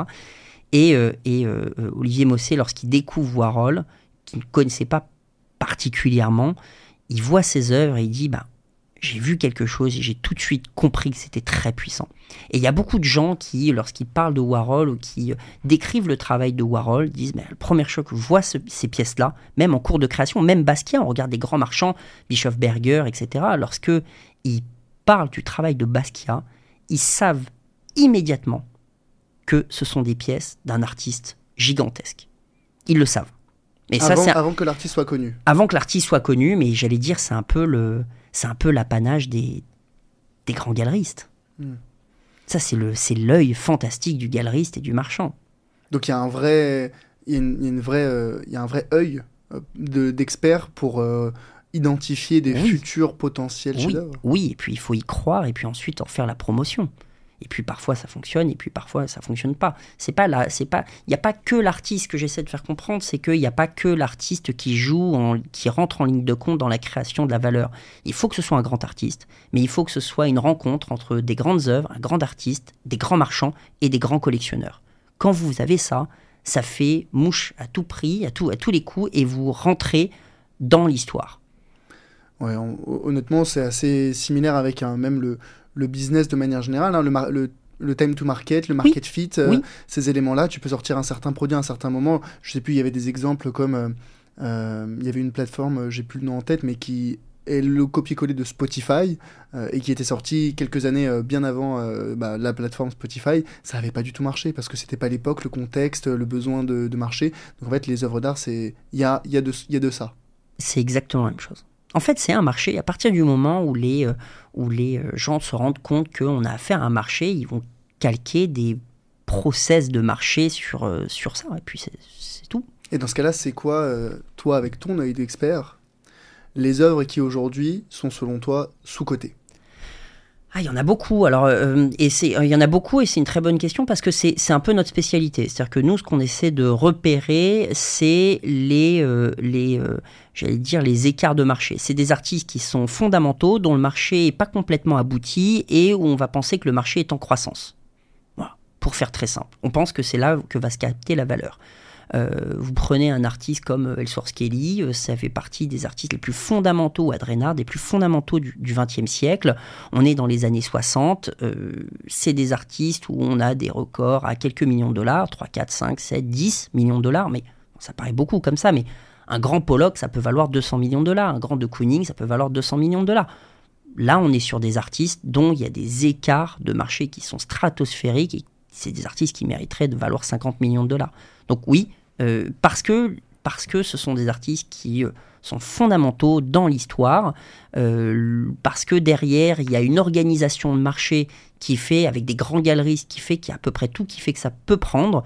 Donc oui, c'est des artistes qu'on regarde avec énormément d'attention, bien sûr. Donc pour reprendre le, un peu le, graphique que j'ai dans ma tête, peut-être que... Mais il est très juste ton graphique, hein je te riais tout à l'heure, cette espèce de courbe exponentielle, c'est très juste. Logarithmique, du coup. oui, oui. Ça se stabilise, ça pardon. ça s'aplatit. Euh, pardon, logarithmique, excuse-moi. C'est très juste. C'est-à-dire que les artistes sont connus de leur vivant. Hmm. Le mythe de l'artiste, euh, le mythe de l'artiste euh, un peu maudit qui gagne de l'argent et qu'une fois qu'il est mort, etc., il n'est pas tout à fait vrai.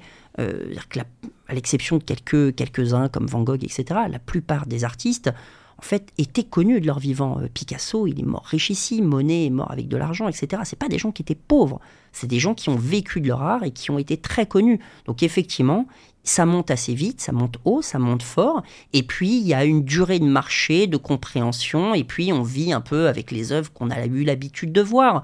Donc euh, il paraît pour moi évident que euh, bah, aujourd'hui on collectionne les pièces des années, euh, des années 60 à 80, mais nos enfants ils, connaissent, ils collecteront, ils collectionneront anglais, pardon, les, ils collectionneront les œuvres des années 80 euh, à 2000. Mhm. Il y a un truc comme ça hyper évident. Et donc l'idée, c'est de se positionner, vous, vous schématisez, vous essayez de vous positionner en bas ou au milieu de cette courbe de et et alors, pas en bas, parce qu'on ne peut pas se positionner en bas, se positionner trop, en bas, ça serait trop spéculatif.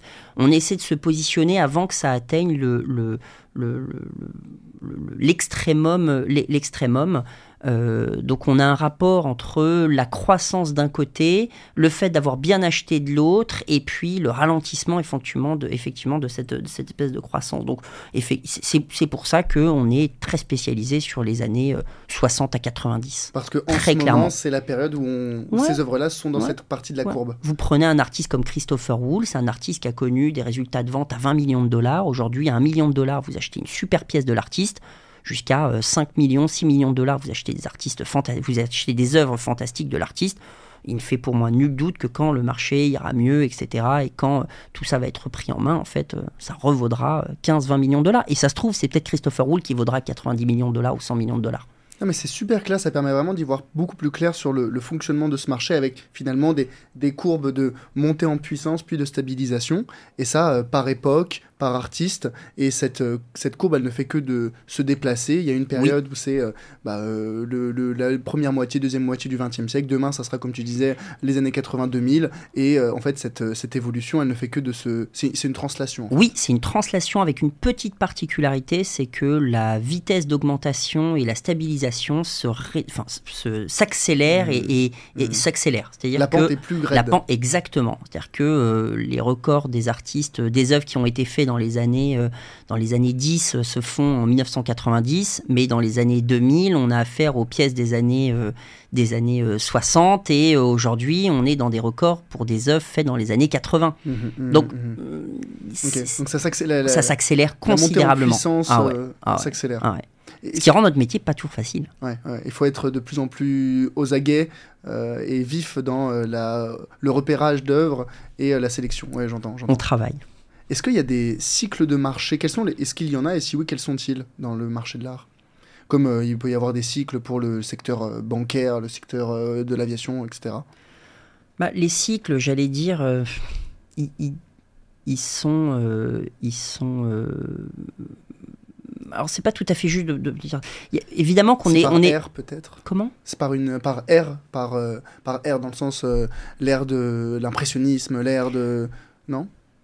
C'est pas tellement ça. Alors effectivement, il y a des modes et des tendances. Mhm. Ça, c'est clair. Euh, aujourd'hui, on va s'intéresser beaucoup à la question du territoire, à la question de de l'origine, de la source, et puis on est aussi très euh, sensible à des considérations, euh, euh, toutes les, toutes les, artistes, des œuvres qui sont faites par des artistes femmes, des considérations féministes, féministes, engagées, politiques, etc.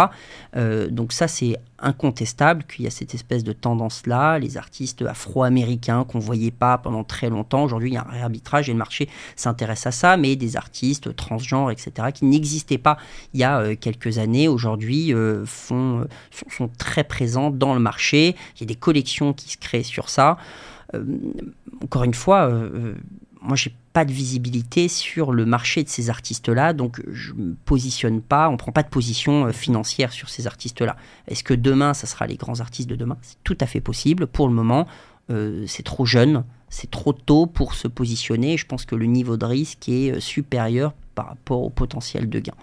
Euh, ça, c'est pour les modes et les tendances. Ensuite, euh, évidemment que même si on est décorrélé des actifs traditionnels, il y a quand même des excès de liquidité sur euh, des marchés financiers, par exemple, qui vont faire qu'on va acheter beaucoup de peintures fraîches prenez des artistes qui sont jeunes, qui sont un peu à la mode. On peut voir des artistes un peu montés en flèche, dont le, marché est monté en flèche, dans des galeries un peu trendy, des artistes un peu trendy.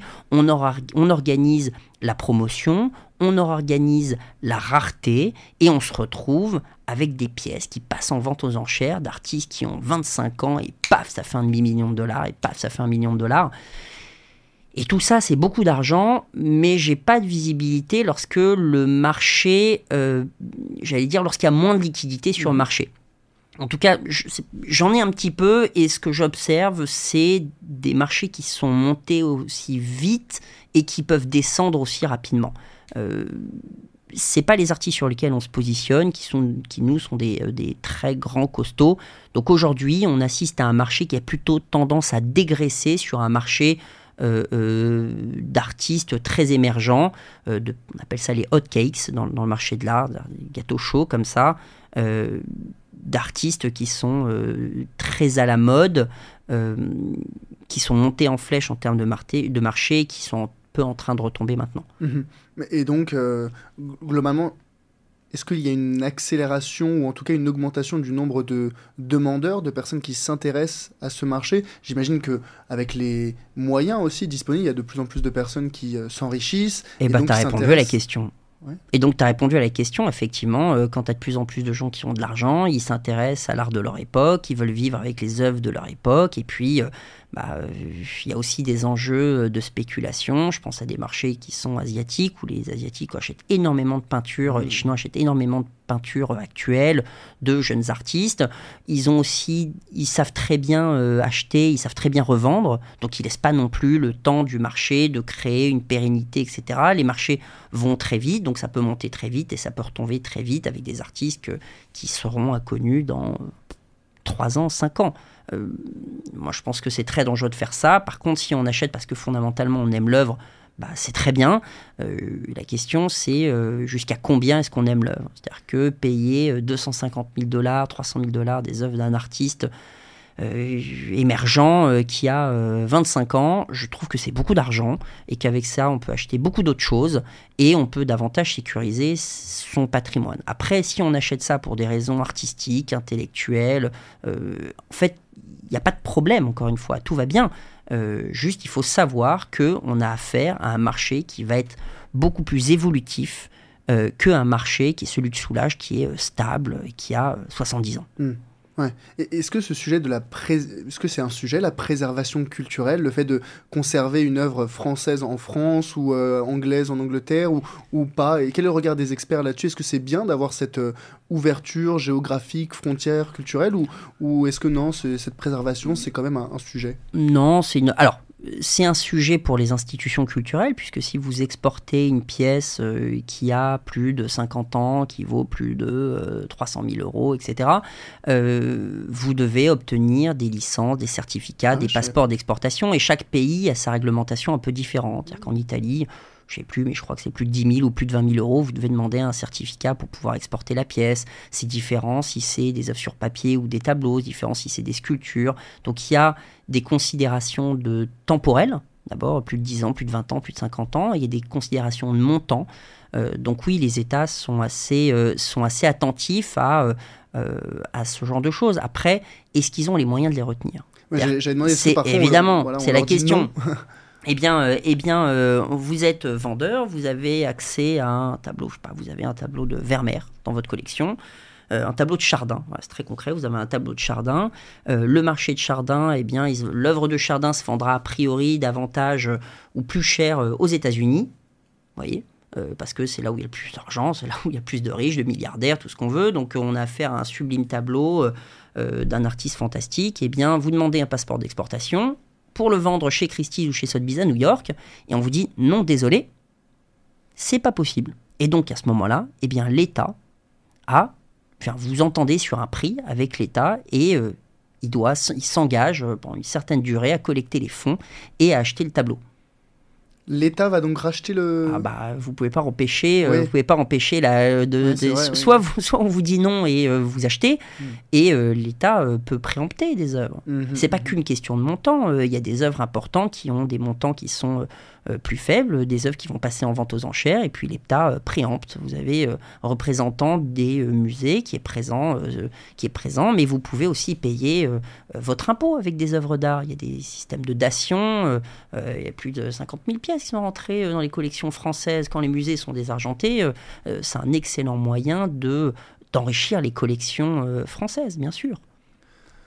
Peut-être que je regarde trop de films sur Netflix, mais Dis-moi. Est-ce que c'est possible, ou quelle est la difficulté, quelles sont les difficultés aujourd'hui pour euh, revendre des pièces qui ont euh, transité par le marché noir, ou qui ont été dérobées, ou qui ont été euh, héritées, mais qu'on veut revendre, entre guillemets, de façon un peu, un peu sombre Est-ce que c'est possible aujourd'hui?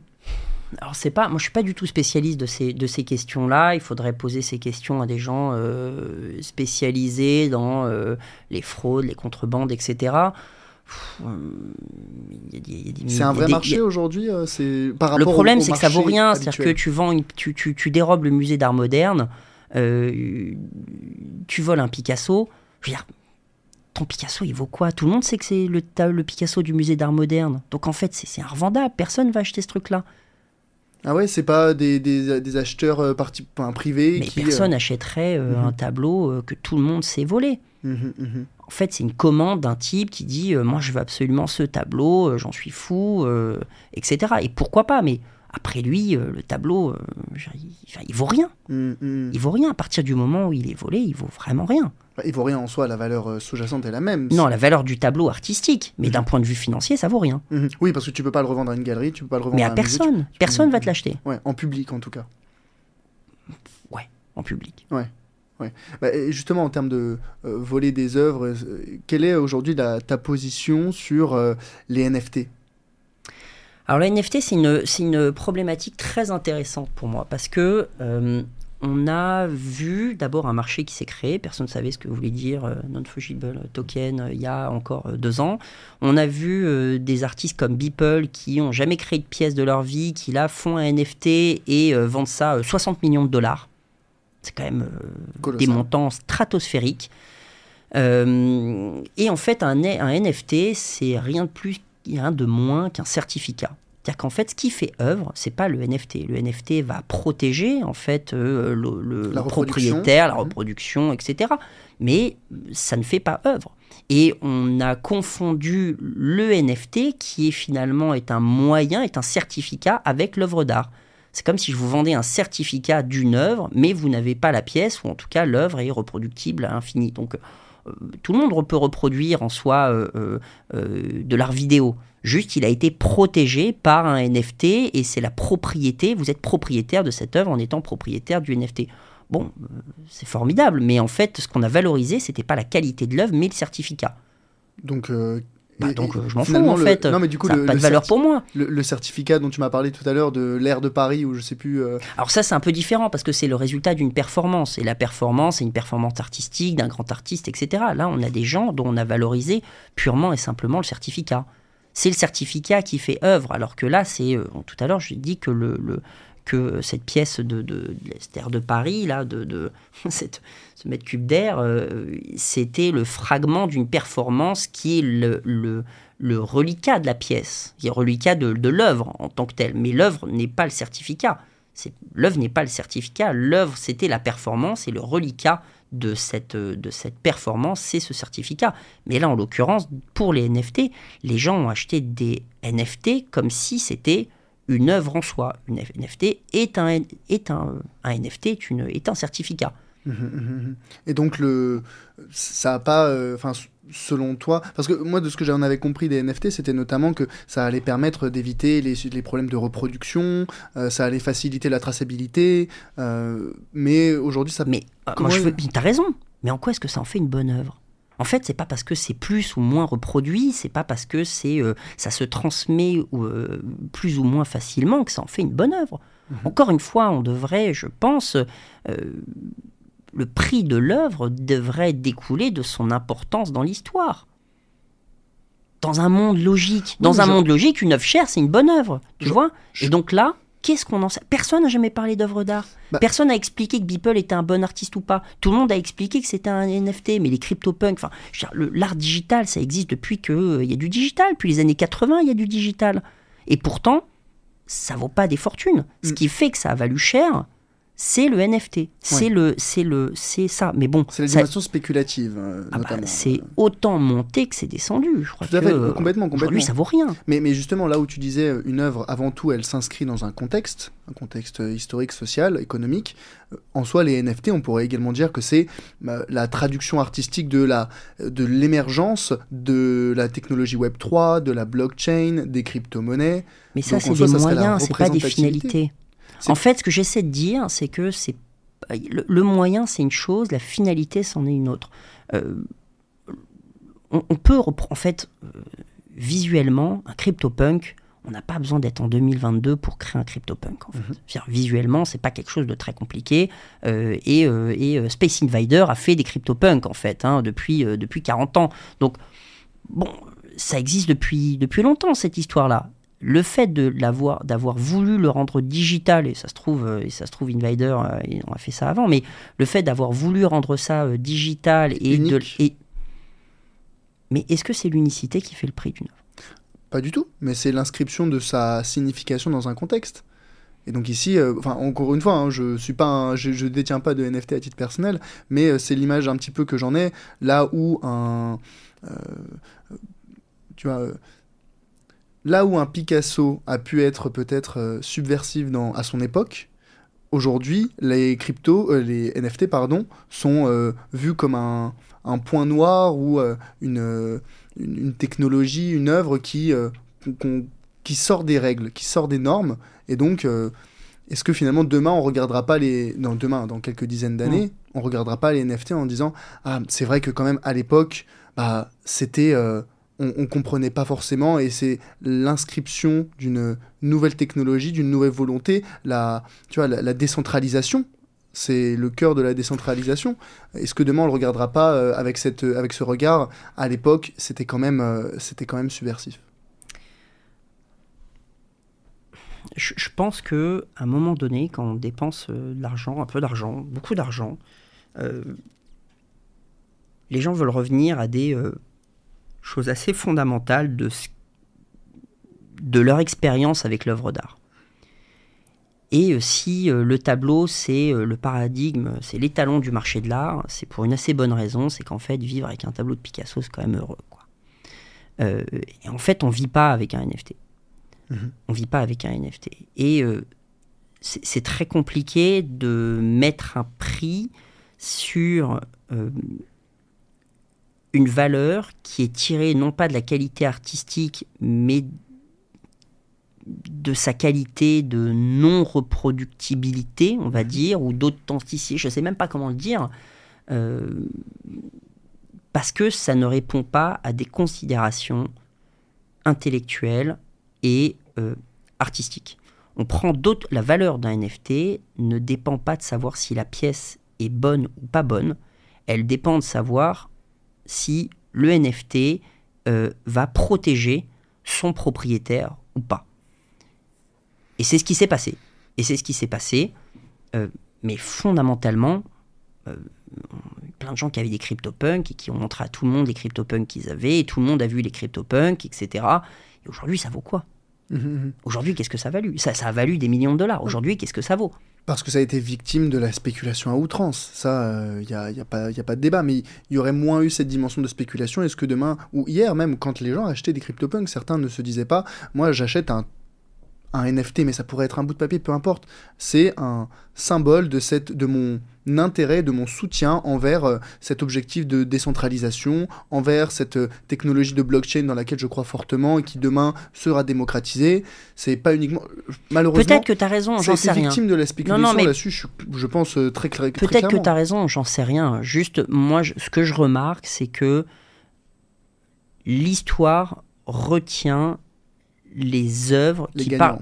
Comme, non, alors oui, ça c'est sûr, mais depuis toujours, mais l'histoire retient les œuvres qui parlent de leur médium, qui, qui, qui, qui apportent quelque chose de plus.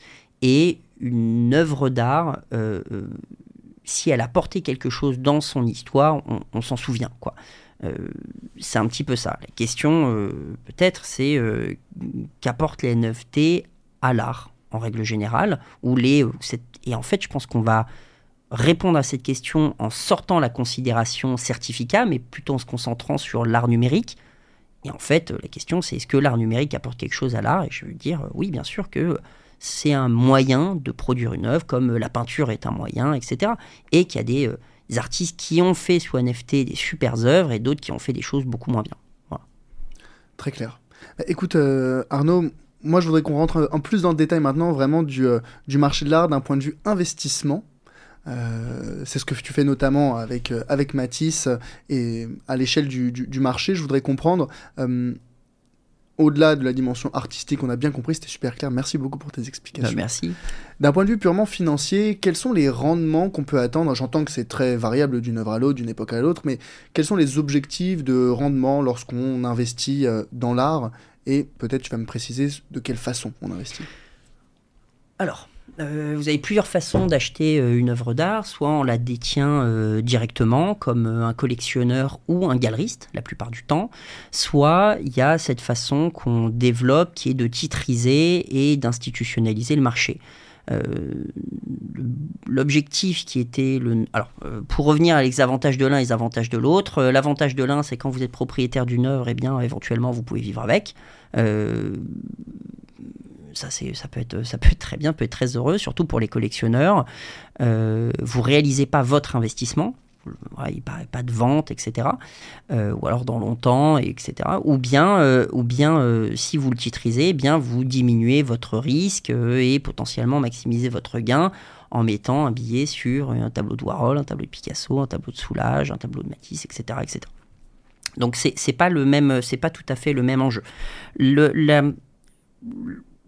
L'observation qui était le nôtre, c'est ce qu'on disait tout à l'heure, c'est qu'il n'y a pas de dette dans le marché de l'art. Donc les professionnels du marché de l'art doivent immobiliser leur trésorerie pour acheter des œuvres d'art. Ils immobilisent euh, la majorité de leur cash et ils doivent sourcer. Donc aujourd'hui, le marché de l'art qui est un marché d'offreurs, euh, un peu comme un agent immobilier, euh, il faut qu'il ait des choses à vendre pour pouvoir le présenter. Eh bien, on, il repère une œuvre d'art, c'est le sourcing, il immobilise sa trésorerie comme un banquier et ensuite il organise la promotion et la distribution des œuvres.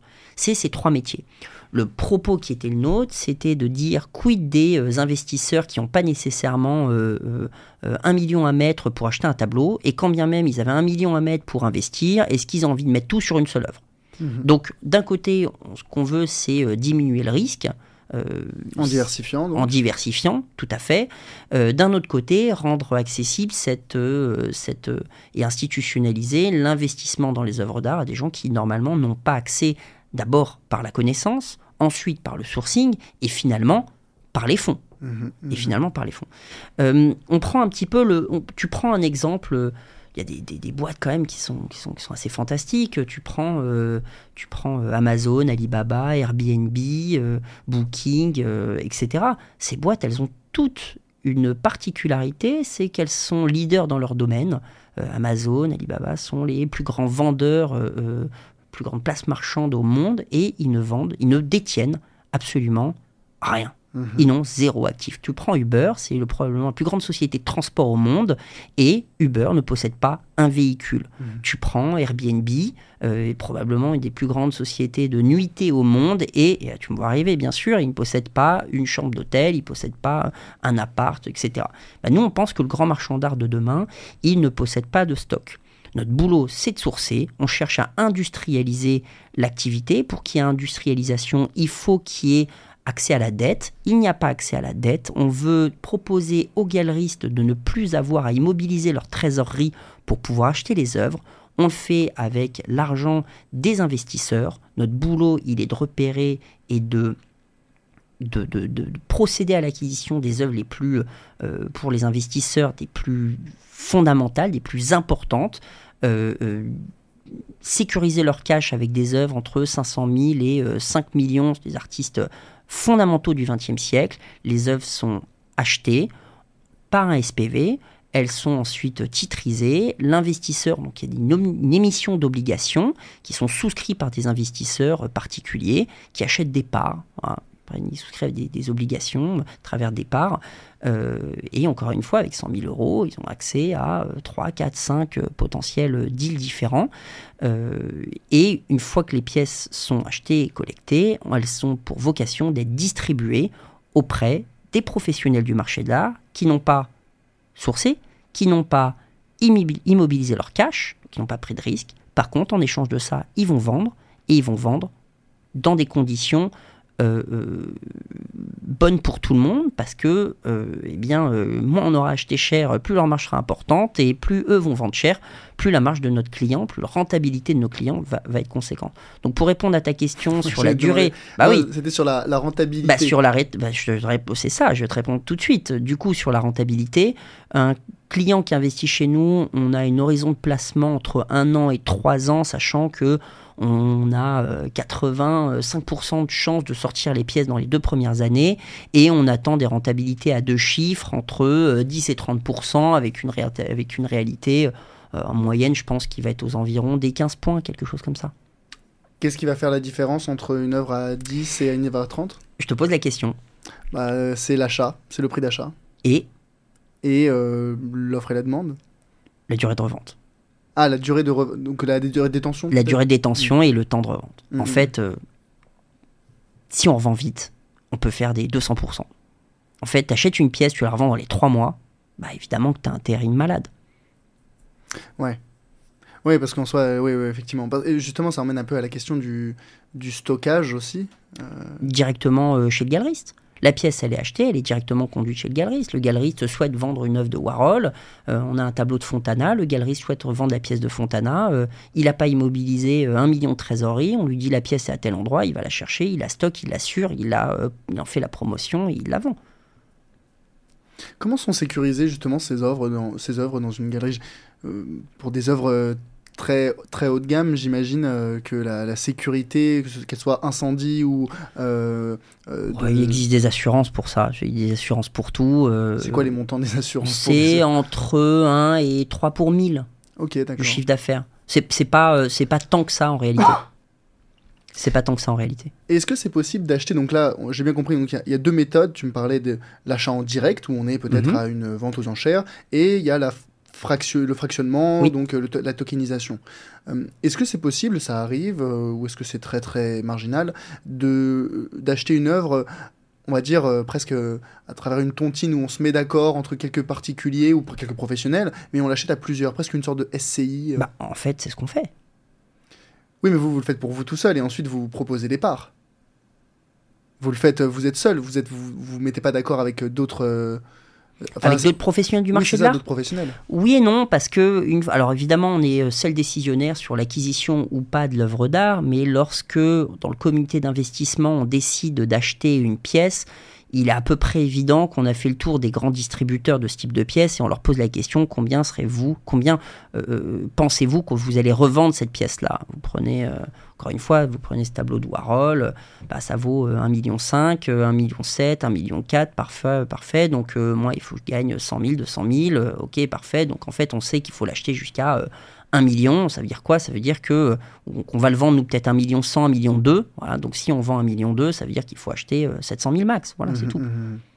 Et, les, donc tu me disais, les, vous les... Mais c'est une, c'est une SCI. Hein. Ouais, ouais, c'est ça. Oui, c'est le fonctionnement. C'est une SCI. Légalement, c'est une SCI ou c'est un fonctionnement Non, non, non, c'est des SPV, mais euh, c'est quasi, c'est très proche de, c'est très proche d'une SCI. ouais, ouais, très clair. Et donc en termes de montant minimum qu'un particulier euh, devrait euh, consacrer 20 000 euros. C'est-à-dire qu'avec 20 000 euros, vous avez acheté pouvez acheter un bout de Warhol. Avec 20 000 euros, vous pouvez acheter un bout de Soulage, vous pouvez acheter mm. un bout de Basquiat, un bout de Picasso, un bout de Kissering qu'on peut pas encore afficher chez soi. Peut-être avec un NFT un jour. Peut-être avec un euh, avec un NFT, c'est vrai. Vous pouvez pas l'afficher chez vous. Vous pouvez l'avoir. Euh, euh, C'est-à-dire qu'on organise des visites avec nos avec nos clients ah, qui sont propriétaires. Ah bah oui, on, est quand même. C'est Matisse.club. Cette notion de club pour nous, elle est très importante. Euh, que ce soit à New York, à Paris, à Londres, etc. on essaie de faire venir les pièces. On organise des dîners. On fait rencontrer les clients. On a à cœur de les connaître. On a à cœur qu'ils nous connaissent. On a à cœur qu'ils se connaissent entre eux, qu'ils fassent du business entre eux, s'ils en ont envie, etc. Donc euh, oui, c'est un, club qu'on essaie de qu'on veut ouvrir euh, et en même temps qu'on préserve jalousement parce que bah, parce que avoir accès aux œuvres c'est pas facile. Euh, une fois qu'on sont achetées elles sont bien achetées c'est bien acheté c'est bien vendu c'est bien vendu il y a de la plus-value et on a affaire à une clientèle qui nous fait confiance et on a à cœur de leur apporter du delta c'est quoi les, les le montant, peut-être l'œuvre la plus chère que vous ayez, euh, dans laquelle vous ayez investi? Alors avec Matisse, euh, c'est une œuvre, alors c'est compliqué de dire, mais un petit peu en dessous de 2 millions. Ok, c'était quoi comme œuvre? Je, ne peux pas le dire parce que c'est ah. des pièces qui, vont avoir, qui vont avoir vocation d'être vendues, donc j'ai pas envie de dire à nos distributeurs nécessairement combien la pièce a été achetée, etc. Mais euh, de toute façon, on achète des pièces qui, sont, qui sont des pièces iconiques du XXe siècle, donc toutes les pièces sur lesquelles on se positionne, c'est des œuvres que vous avez, que vous connaissez ou vous avez déjà vues. Un grand Fontana, un grand, un grand, un grand, un grand, un Basquiat, un Warhol, euh, euh, ces œuvres avec, vous avez déjà vu les images reproduites quelque part ou vous avez vu tout simplement dans des musées. Mhm.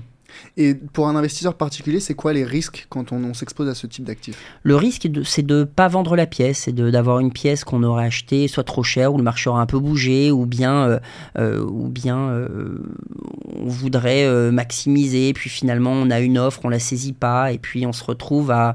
On voulait faire une transaction dans les un an et demi, et on se retrouve un peu trop de temps avec l'actif. Voilà. tant que l'actif est pas vendu, il n'y a pas de perte, et c'est aussi pour ça qu'on ne crée pas un fonds. Euh, parce qu'on a à cœur qu'un client qui a 100 000 euros puisse investir dans euh, cinq œuvres différentes. Donc on veut qu'il soit lui-même très diversifié. Euh, donc oui, le risque, ça serait, de, ça serait pas de revendre la pièce suffisamment vite. Ok, c'est le, le, risque principal. Est-ce qu'il y a d'autres types de risques? Non, pas vraiment. Et un, un, client chez vous en moyenne, alors quel est peut-être son profil, euh, son âge ou qu'est-ce qu'il est, son activité. Et aussi, deuxième question sous-jacente, c'est euh, quel est le, le, panier moyen, ou en tout cas l'investissement moyen? J'entends que c'est 20 000 le minimum. Mais... Mm. Ouais, nos clients mettent en moyenne 150 000 euros chez nous, mais ils ont, c'est accessible à partir de 20 000 euros. Et avec 150 000 euros, ils peuvent acheter entre 3 et 4 pièces. Mhm. Genre, ils, ils, souscrivent à des obligations pour 3 ou 4 œuvres en général. Mais donc, si jamais ils souscrivent à des obligations, le, rendement est censé être euh, fixé à l'avance? Alors, c'est quand on revend la pièce. Lorsqu'il y, y, a une prime de non-conversion et lorsque la pièce est revendue, on liquide la société, c'est un mhm. SPV. Chaque œuvre possède, chaque société possède une œuvre d'art pour mhm. une comptabilité extrêmement euh, simple et, saine, pour une visibilité très forte pour l'investisseur. Euh, on l'a structuré comme ça et euh, je dis au passage, qui n'est pas rien, c'est qu'on a un agrément d'autorité des marchés financiers. On est la seule société régulée par l'AMF pour faire ce qu'on fait, ce qui est quand même pas négligeable. Euh, et euh, une fois que la pièce est, euh, vendue, on liquide la société, il y a une prime de non-conversion et chacun récupère sa trésorerie avec, au prorata du montant investi avec le bénéfice. C'est quoi le meilleur TRI que vous ayez eu sur une œuvre et c'est quoi le pire? Alors, moi, je peux vous parler des transactions qui sont les nôtres sur un peu plus de sur, les, une histoire personnelle, euh, sur 10 ans de travail et sur 600 transactions qui sont opérées. On a euh, un tiers des 35% des œuvres qui sont vendues les six premiers mois. Euh, un peu plus de 50% disons, des œuvres qui sont vendues la première année. On a un peu plus de 80%, 85% des œuvres qui sont vendues les deux premières années. Euh, évidemment, on regarde les TRI des six premiers mois, c'est c'est ridicule, c'est 150 ou 160%, quelque chose comme ça. Enfin, c'est stratosphérique. Et le plus bas, il est de 2% TRI. 2% sur 3 ans, je crois, sur 4 ans, quelque chose comme ça. Et là, c'était quoi? C'était dû à, l'achat à un mauvais prix ou c'était une variation de marché? euh, C'était euh, dû à un marché qui a un petit peu bougé, mais c'était surtout sur des pièces dont les montants étaient euh, inférieurs. C'est-à-dire que toutes les pièces qui ont été achetées, qui ont été sur des montants supérieurs, et c'est celles qui nous concentrent sur Matisse, en fait, sont des pièces qui sont vendues euh, beaucoup plus facilement parce que le marché est beaucoup plus international. Il y a beaucoup plus de gens qui sont d'accord de payer 3 millions de dollars une œuvre de Warhol que d'acheter 20 euh, 000 euh, euros une œuvre d'un artiste pas très connu qui va évoluer sur un marché qui est beaucoup plus local. En d'autres termes, si je fais un parallèle avec l'immobilier, vous avez mieux fait d'acheter 800 000 euros un appartement à Paris que 50 000 euros un appartement à nos gens le retrouvent. Ouais. Mais, mais, mais finalement, peut-être, est-ce que d'un point de vue passionné du sujet, c'est pas un peu euh, dénaturer euh, l'activité que de que d'en acheter une, euh, fraction, un token? Alors ça c'est c'est très amusant cette question parce qu'elle m'est posée qu'en France. C'est-à-dire qu'en fait, la considération de l'œuvre d'art, avec toutes ces, considérations un peu romantiques et mystiques, je vais revenir à des choses qui sont très élémentaires. Un artiste, un artiste ou une artiste, c'est une femme ou un homme qui produit une œuvre, qui paye un loyer, qui a besoin, qui paye son atelier, qui a besoin de produire, qui produit des œuvres. Donc les œuvres, une fois produites, elles doivent, elles rentrent dans un système marchand, elles sont vendues. Euh, le galeriste a besoin d'immobiliser sa trésorerie. Le galeriste, il n'achète pas une pièce qu'il aime, il achète une pièce qui est vendable. Il y a plein de pièces qu'il aime qu'il n'achète pas. Mmh. Et il y a plein de pièces vendables qu'il n'aime pas. Mmh, mmh, il ne le fait pas parce qu'il aime ça. Alors après, il peut avoir des dispositions à aimer et à vendre des choses qu'il aime, c'est incontestable. Mais euh, lorsque vous êtes vendeur chez Chanel, vous vendez pas, euh, vous n'aimez pas toutes les collections qui sont produites. Par contre, vous avez pour vocation de les vendre. Voilà, c'est un peu pareil. On tombe sur une opportunité. J'imagine qu'un marchand de biens ne n'achète pas que des pièces qu'il aime, il achète des pièces qu'il connaît et il sait où il va faire des bonnes affaires. Donc pour le marché de l'art, est-ce que fondamentalement ça change la qualité artistique de la titrisée Pas vraiment, euh, enfin je n'en ai pas l'impression. Par contre, ce que je sais, c'est que ça permet sa passation et sa transmission. Moi, je pense qu'on est, des, on est les maillons d'une grande chaîne et je pense qu'à un moment donné, euh, la pièce passe par nous, on en est des dépositaires et puis euh, ça passe par les mains d'un grand collectionneur éventuellement. Et puis ce grand collectionneur, soit il la transmet, soit il la vend et ça passera dans d'autres mains, etc. Et ça finira peut-être dans un musée et c'est, ça sera tout à fait possible parce que les œuvres qu'on travaille sont des œuvres euh, qui ont pour vocation de terminer dans les musées, mais entre-temps, c'est dans des mains privées et, et toutes les pièces qui sont passées dans des, en tout cas, toutes ces grandes œuvres qui sont rentrées dans des, dans des, euh, euh, qui sont rentrées dans des musées ont connu un marché privé avant et, c'est très bien. Hmm. Oui, donc finalement, euh, ça me donne un peu cette image du marché comme euh, une, une courbe où on passe d'un marché où finalement très peu de personnes connaissent l'œuvre, elle, elle est relativement peu connue, et ensuite, à l'extrême opposé, elle est extrêmement connue, tout le monde la, tout le monde la, reconnaît comme une œuvre, voire même un chef-d'œuvre. Et entre deux, c'était un marché un petit peu compliqué à attaquer euh, il y a quelques années, avant que cette titrisation, cette, euh, ce fractionnement existe, euh, pour en tout cas le, grand public, même si j'ai bien compris que l'œuvre n'est pas passée de 0 à 1 million, hein, il y a eu un, un, élément progressif, mais en tout cas, c'est dans une logique de démocratisation de l'accessibilité euh, de ces œuvres pour permettre à des plus petits investisseurs qui sont intéressés et qui n'ont pas, un, le regard d'expert pour repérer ces œuvres quand elles sont encore accessibles, mais qui n'ont pas non plus le portefeuille pour l'acheter une fois qu'elles sont reconnues oui, et qui veulent pas nécessairement prendre un risque démesuré sur des artistes peu connus, euh, euh, pas très chers. Euh, J'aime pas tellement le terme de démocratisation, je préfère le terme d'institutionnalisation, mais euh, on n'aide pas que les investisseurs en faisant ça, on aide aussi les galeristes. Mhm. Imaginez-vous, vous faites une exposition Calder, une gouache de Calder c'est 150 000 dollars, un petit mobile c'est 350 000 dollars un petit stabilisé, c'est 350 000 dollars et un grand mobile, c'est 5 euh, millions de dollars. Bon, bah, vous faites une expo de Calder, euh, vous avez pour 20 patates. Bon, bah, je comprends que le galeriste, il n'est pas nécessairement 20 millions d'euros, un, à immobiliser, et puis deuxièmement, il aurait la trésorerie pour le faire, il faut qu'il les trouve, les pièces. Mmh, mmh, mmh. C'est compliqué pour lui, c'est un travail, c'est énorme comme boulot. Trouver les bonnes œuvres au bon prix, c'est ça notre métier, c'est très long, c'est très complexe. Euh, donc ce galeriste-là, il a des enjeux de financement, il a des enjeux de sourcing. Donc oui, on permet au l'investisseur particulier de diversifier son patrimoine, de se positionner sur un, un actif qui est tangible et qui évolue sur un, un marché qui est international, qui résiste à l'inflation mais on permet aussi aux distributeurs, aux professionnels du marché de l'art de lui sortir de ces problématiques de liquidité. Mmh, mmh, mmh, N'oublions pas que c'est un marché où il n'y a pas de dette. Ouais. Ouais, donc on en revient au sujet des galeries qui ont parfois manque de trésorerie ou de liquidité pour acheter de nouvelles, de nouvelles bien pièces. Sûr, bien sûr. Ouais.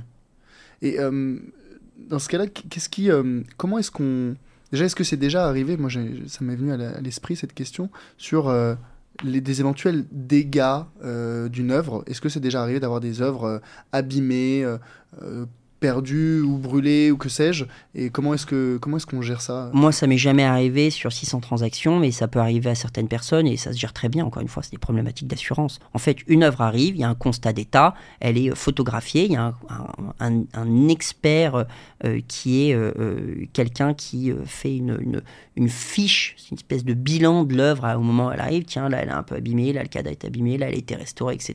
Il y a toute une fiche comme ça qui est faite, une fiche technique mhm. de l'œuvre. Et puis, lorsque la pièce euh, est partie de Paris et qu'elle arrive à New York, elle est réceptionnée par quelqu'un qui fait aussi un constat d'état. Et là, on regarde si ça matche ou pas. et si ça ne matche pas, eh bien, effectivement, il peut y avoir un litige. Et dans ce cas-là, euh, euh, il, peut y avoir une, il peut y avoir une contestation et les assurances se mettent en place.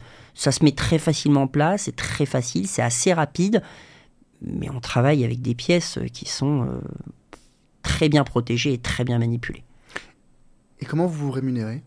De deux façons. On se rémunère à l'acquisition, on rémunère euh, on se, de 10% sur le prix de l'œuvre, euh, et ça inclut euh, des, coûts comme les coûts de transport, etc. À ouais, à l'achat, au moment de l'acquisition, et de 20% sur le carry interest. Sur le, pardon? Le, le interest, sur le, sur le bénéfice du client. Ok, ok, ok. Donc si vous l'achetez à 1 million et que vous la rendez à 1 million 2, oui. Vous, vous prenez 20% Sur le bénéfice, sur les, sur les, 20, sur les 200 000. Donc 40 000 ici. Exactement. Ok. Et pour le particulier euh, qui investit chez vous, qu'est-ce que ça lui coûte en termes de frais? Pas plus que le prix de l'œuvre, avec majoré de nos 10%.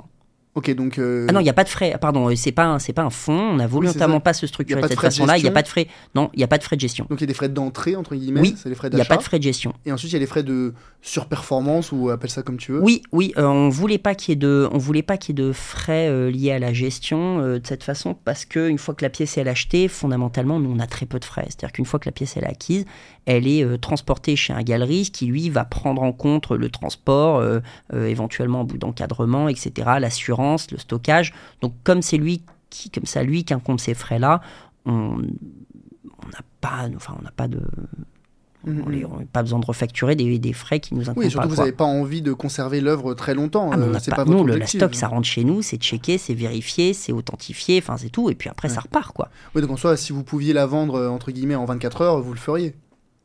Ah, c'est déjà arrivé d'avoir des œuvres qui ont été vendues alors qu'elles n'étaient pas payées. Comment, comment ça Eh bien, vous êtes facturé, mhm. vous avez un délai de paiement de 3 mois, vous êtes facturé, vous êtes propriétaire, vous organisez la vente de la pièce, vous la vendez, vous êtes payé. Et donc. Euh, et vous n'avez pas encore payé la pièce. Donc vous payez la pièce avec votre bénéfice. Ah oui, c'est. C'est un bien meuble. Parce que c'est-à-dire que dès que vous l'achetez, vous la mettez en vente. Ah mais immédiatement. Encore une fois, nous, ce qui nous intéresse, c'est le TRI de notre client. Hmm. C'est-à-dire qu'une fois que la pièce est achetée, elle a pour vocation d'être commercialisée dans... immédiatement. On sait même, je vais vous dire, que la pièce qui a été achetée, on sait chez qui on va la distribuer, chez qui on va la présenter, etc. Et puis, vous êtes une grosse galerie, vous voulez pas de ce tableau de Warhol, c'est pas grave, encore une fois, il y en a mille des galeries qui veulent ce tableau, euh, qui est un chef-d'œuvre, qui coûte une fortune euh, et qui est dur à sourcer et dur à acheter. Mmh. Donc en fait, c'est autant de, qualité liée à la pièce et de montant financier que vous n'allez pas avoir à décaisser, que vous allez pouvoir exposer sur votre mur et, euh, et tout ce que ça va vous rapporter en tant que galerie. Hmm. Et, donc, alors on, l'a dit, hein, c'est une classe d'actifs diversifiante. C'est pour euh, des patrimoines, on va dire, assez. Même si aujourd'hui, tu, tu, disais, c'est accessible des 20 000 euros. C'est quoi le profil oui, de c'est ta question tout à l'heure, pardon, j'ai pas répondu. Bah, c'est pas nécessairement des montants qui sont stratosphériques. Euh, évidemment, il y a un profil de quelqu'un qui a une quarantaine d'années, qui est 4 sub ou qui a monté une entreprise, qui a gagné un petit peu d'argent. Homme ou femme? Il y a pas, c'est pas significatif non, comme. Euh, non. Mhm, ok. Non.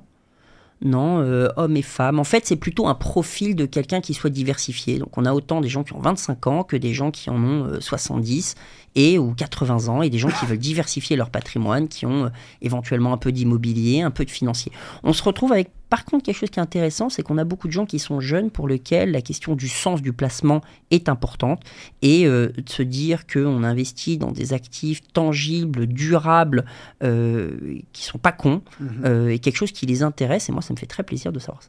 Ouais, J'avais demandé un petit peu la moyenne d'âge, tu disais quarantaine, mais vous avez des jeunes qui sont 25. Je considère 40 ans encore. Oui, oui, oui, pardon, non, mais tu as, tu as tout à fait raison. Et, euh, quelle est la fiscalité? Une flat tax. Technique. Produit financier, ouais, ouais, euh, flat tax. C'est un produit financier. Ok, donc euh, pour donc c'est 30% pour, sur, le, sur les bénéfices réalisés, quoi. Mhm, ok.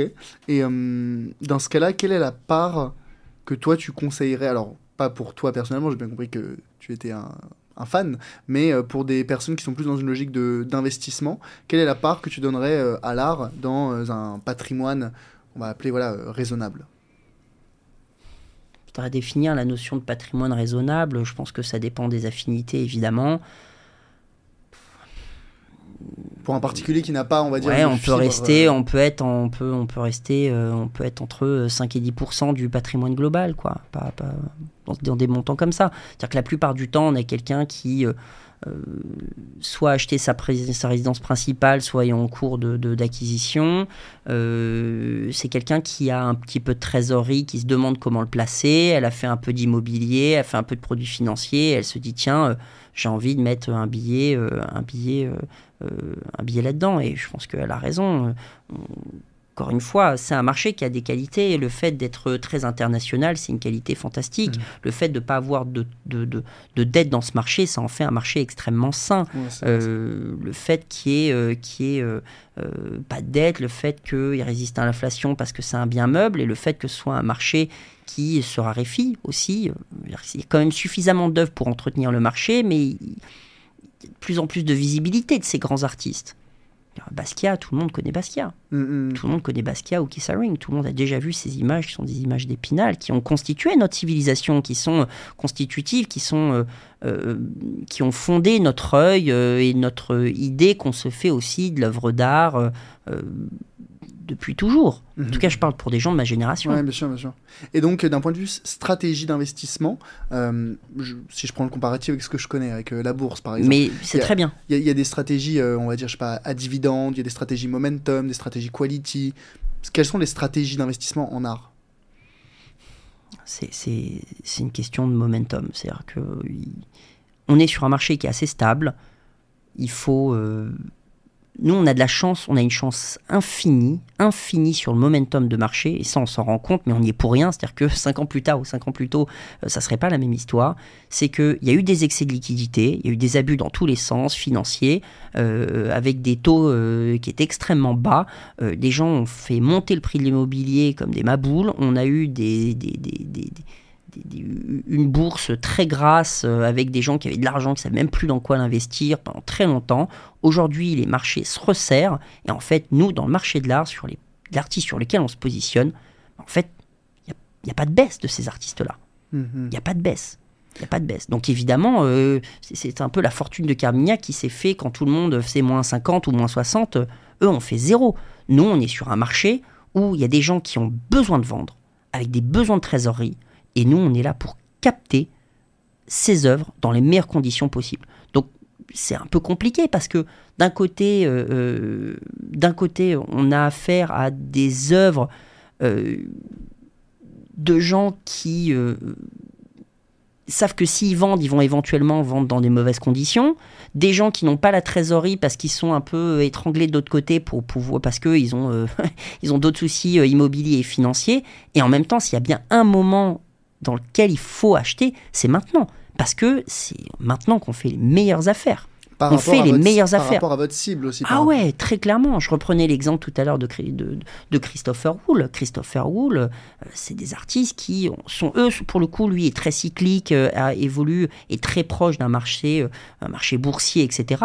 Bah, c'est des artistes qui ont valu 20 millions de dollars. Et aujourd'hui, ces artistes sont toujours aussi importants, c'est des icônes fondamentale des années 80 et pas que, bon, bah, euh, lorsqu'on a affaire à des pièces qui ont valu 20 millions et qui aujourd'hui peuvent valoir 5 euh, ou 7, bah oui, effectivement, euh, il faut acheter plein pot. Il faut acheter plein pot. Et les gens qui sont capables de, stocker ces œuvres quand les gens sont obligés de les vendre, vous savez, moi, la, la, la fortune de Matisse, elle va se faire sur la, la confiance de nos, euh, de nos, de nos clients et sur euh, la méconnaissance des vendeurs. On va se retrouver avec des gens qui vont vendre en mauvaises conditions et nous, nos acheteurs, vont nous faire confiance et vont gagner de l'argent. Donc c'est une capacité à capter des anomalies de marché. Ce n'est que ça. Encore une fois, deux façons de gagner de l'argent dans ce marché. Soit on spécule, soit on bat le marché à l'achat. Notre boulot, c'est de battre le marché à l'acquisition. On est des réarbitrageurs de place. Si tu fais un, si tu fais un parallèle financier, on réarbitre. Mais donc, si j'ai bien compris, quand on reprend ce sujet de la translation de la mode ou des... Est-ce que ça veut dire que dans 20 ans ou dans 30 ans, vous aurez changé de niche ou en tout cas de verticale? Enfin, d'époque, par exemple? Probablement. Hmm, ok. Oui. C'est uniquement une question euh, temporelle, en fait. Oui. Euh, ça et de qualité d'œuvre. C'est-à-dire que est-ce que Gauguin, euh, est-ce que Gauguin était bien avant? Est-ce que ça sera bien demain? Oui. Est-ce que le marché de Gauguin sera fantastique demain? J'en sais rien. Euh, est-ce qu'il y a 30 euh, ans, j'aurais acheté un Gauguin? Probablement. Est-ce qu'aujourd'hui, j'achèterai un Gauguin? Bah, À moins de très bien l'acheter, j'ai pas trop de raison d'acheter un Gauguin. Et donc, toi, aujourd'hui, si tu Matisse n'existait pas, euh, tu es un, tu es qui tu es, hein, tu es Arnaud, tu es fan d'art. Qu'est-ce que, où est-ce que tu conseillerais, où est-ce que tu irais pour peut-être te renseigner plus en détail sur, euh, sur les œuvres, découvrir plus en détail ce monde de, de, de, de l'art Très bonne question. Euh, il est fondamental, alors c'est pas... Pour le plaisir, mais pour se renseigner, euh, pour, pour, il faut aller dans les musées. En fait, je reviens sur quelque chose d'évident, mais le musée, c'est la première strate de la construction de la valeur. Avant de se poser la question de savoir si ça vaut cher ou pas cher, c'est qu'est-ce qui est bien ou qui n'est pas bien. Et puis après, dans ce qui est bien, vous regardez ce qui vaut cher ou qui est pas cher. Et vous posez la question pourquoi? Il y a des choses qui sont très bien pas chères, des choses très bien très chères. Et là, nous, on est, on présent sur ce créneau-là. Mais euh, d'abord, allez dans les musées, euh, regardez ce qui est bien, allez voir des expositions, posez-vous la question de l'importance de cet artiste dans son époque, etc. etc. Et puis euh, commencez avec euh, euh, les impressionnistes à Orsay, c'est toujours d'y aller si vous êtes à Paris, et puis ensuite au musée d'art moderne, à Centre Pompidou, allez voir les expositions. effectivement, vous allez voir une espèce d'évolution hyper naturelle qui conduit à un art d'aujourd'hui. C'est quoi le musée que tu recommanderais par lequel commencer? Si vous avez un peu de temps, alors si on veut bien faire les choses, on commence par le Louvre. Euh, si on a un peu moins de temps et qu'on est plus contemporanéiste, euh, ouais, ben, le musée d'art moderne et euh, le centre Pompidou sont des musées fantastiques. C'est une chance extraordinaire qu'on a en France plus qu'ailleurs dans le monde. C'est qu'on a cette histoire, cette filiation des œuvres de l'Antiquité à nos jours. Mm. Tous, les, tous les musées, toutes les villes, toutes les grandes villes du monde n'ont pas 5000 ans d'histoire dans, leur, dans leurs murs, dans leurs grands musées. Nous, on a ça. On a ça. Donc si vous voulez comprendre, et c'est aussi pour ça qu'on a les meilleurs experts dans le monde. Ouais, c'est une chance énorme qu'on a de d'avoir cette euh, histoire, ce poids culturel et d'avoir eu conscience de ce poids culturel très tôt pour le préserver. Vous avez des bureaux, euh, vous avez des grandes sociétés de vente aux enchères euh, qui se sont installées, Sotheby's, Christie's, qui se sont installées à Paris. elles sont pas en Allemagne, elles sont pas en Italie, pas du tout de la même façon. Vous voyez, le centre européen de la culture, c'est la France. Et est-ce que selon Et toi, les œuvres, les œuvres françaises, c'est les plus belles au monde? Non, non, non. euh, je pense que les œuvres françaises ont été les plus belles et les plus importantes euh, du euh, 17e au, au- jusqu'à 1950. Mais c'était l'époque où euh, la France est euh, la première puissance mondiale. euh, et, puis, euh, et puis avant, c'était l'Italie. Et puis, euh, et puis aujourd'hui, c'est les États-Unis. Oui, effectivement, les plus grands artistes de la seconde moitié du XXe siècle sont américains, incontestablement. Hmm. Incontestablement. Et ils font aussi les plus gros prix. Les Américains sont encore et toujours euh, présents. euh. Depuis 70 ans, ils sont présents. Écoute, euh, Arnaud, euh, ça fait, ça fait bientôt deux heures qu'on se parle. C'était, c'est passionnant comme sujet. Honnêtement, j'aurais pu, j'aurais pu continuer, mais, euh, mais bon, je, je pense qu'il est peut-être temps de, de mettre euh, un une pause, voire même un terme à cet épisode très, très intéressant. Je suis vraiment très contente de t'avoir euh, reçu. Euh, peut-être pour les, les particuliers qui, nous- ou les auditeurs qui sont intéressés par que Mathis en plus, Mhm. plus en particulier, ou même toi, peut-être qu'il y aurait des questions. Comment est-ce qu'on te contacte? Alors matisse.club et euh, moi avec grand plaisir, j'adore répondre aux questions euh, et sur matisse.club vous avez toutes les informations et puis vous, nous pourrez- pouvez nous retrouver euh, facilement et on prendra contact avec vous avec grand plaisir. Mais tu vois, c'est ce type d'invité que j'ai envie d'avoir sur le podcast parce que tu es passionné, tu es passionnant et je n'y connaissais rien, mais rien de rien avant notre discussion au sujet du marché de l'art, au sujet de l'investissement dans l'art. Et je pense que tu nous as fait une masterclass sur ce sujet et on va ressortir toutes celles et ceux qui nous auront écoutés avec un bon petit vernis sur euh, ce sujet passionnant. Merci, Arnaud. infiniment de ton invitation. Peut-être la dernière chose que je voudrais te demander, que je pose à, question que je pose à chacun de mes invités, c'est est-ce que tu aurais une suggestion pour un futur invité sur le podcast? Ah Euh, Ah, ça c'est pas une question facile. Euh, c'est pas a une dit question facile Non, c'est vrai, c'est vrai, c'est pas une question facile. Euh,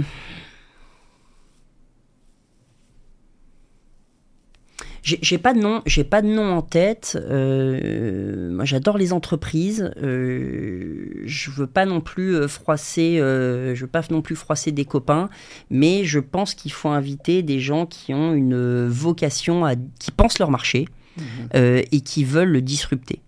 Euh, qu'ils y arrivent ou qu'ils n'y arrivent pas, euh, plus important, c'est de... Enfin, en tout cas, moi, je suis très inspiré par des gens qui ont une... qui ont... euh, qui, qui- qui se posent la question de comment aller plus vite sans... euh, qui créent des voitures plutôt que d'avoir un cheval qui court plus vite, quoi. Voilà. ok. belle, euh, belle analogie, ok. Et donc, t'as pas d'exemple là tout de suite en tête? Non, j'ai pas un exemple en tête, pardon, c'est un peu, c'est un peu déceptif. Et puis surtout, je- je- j'en ai quelques-uns, mais j'en- connais.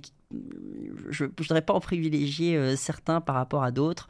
Euh, mais en tout cas, je choisirais quelqu'un qui cherche à disrupter son marché.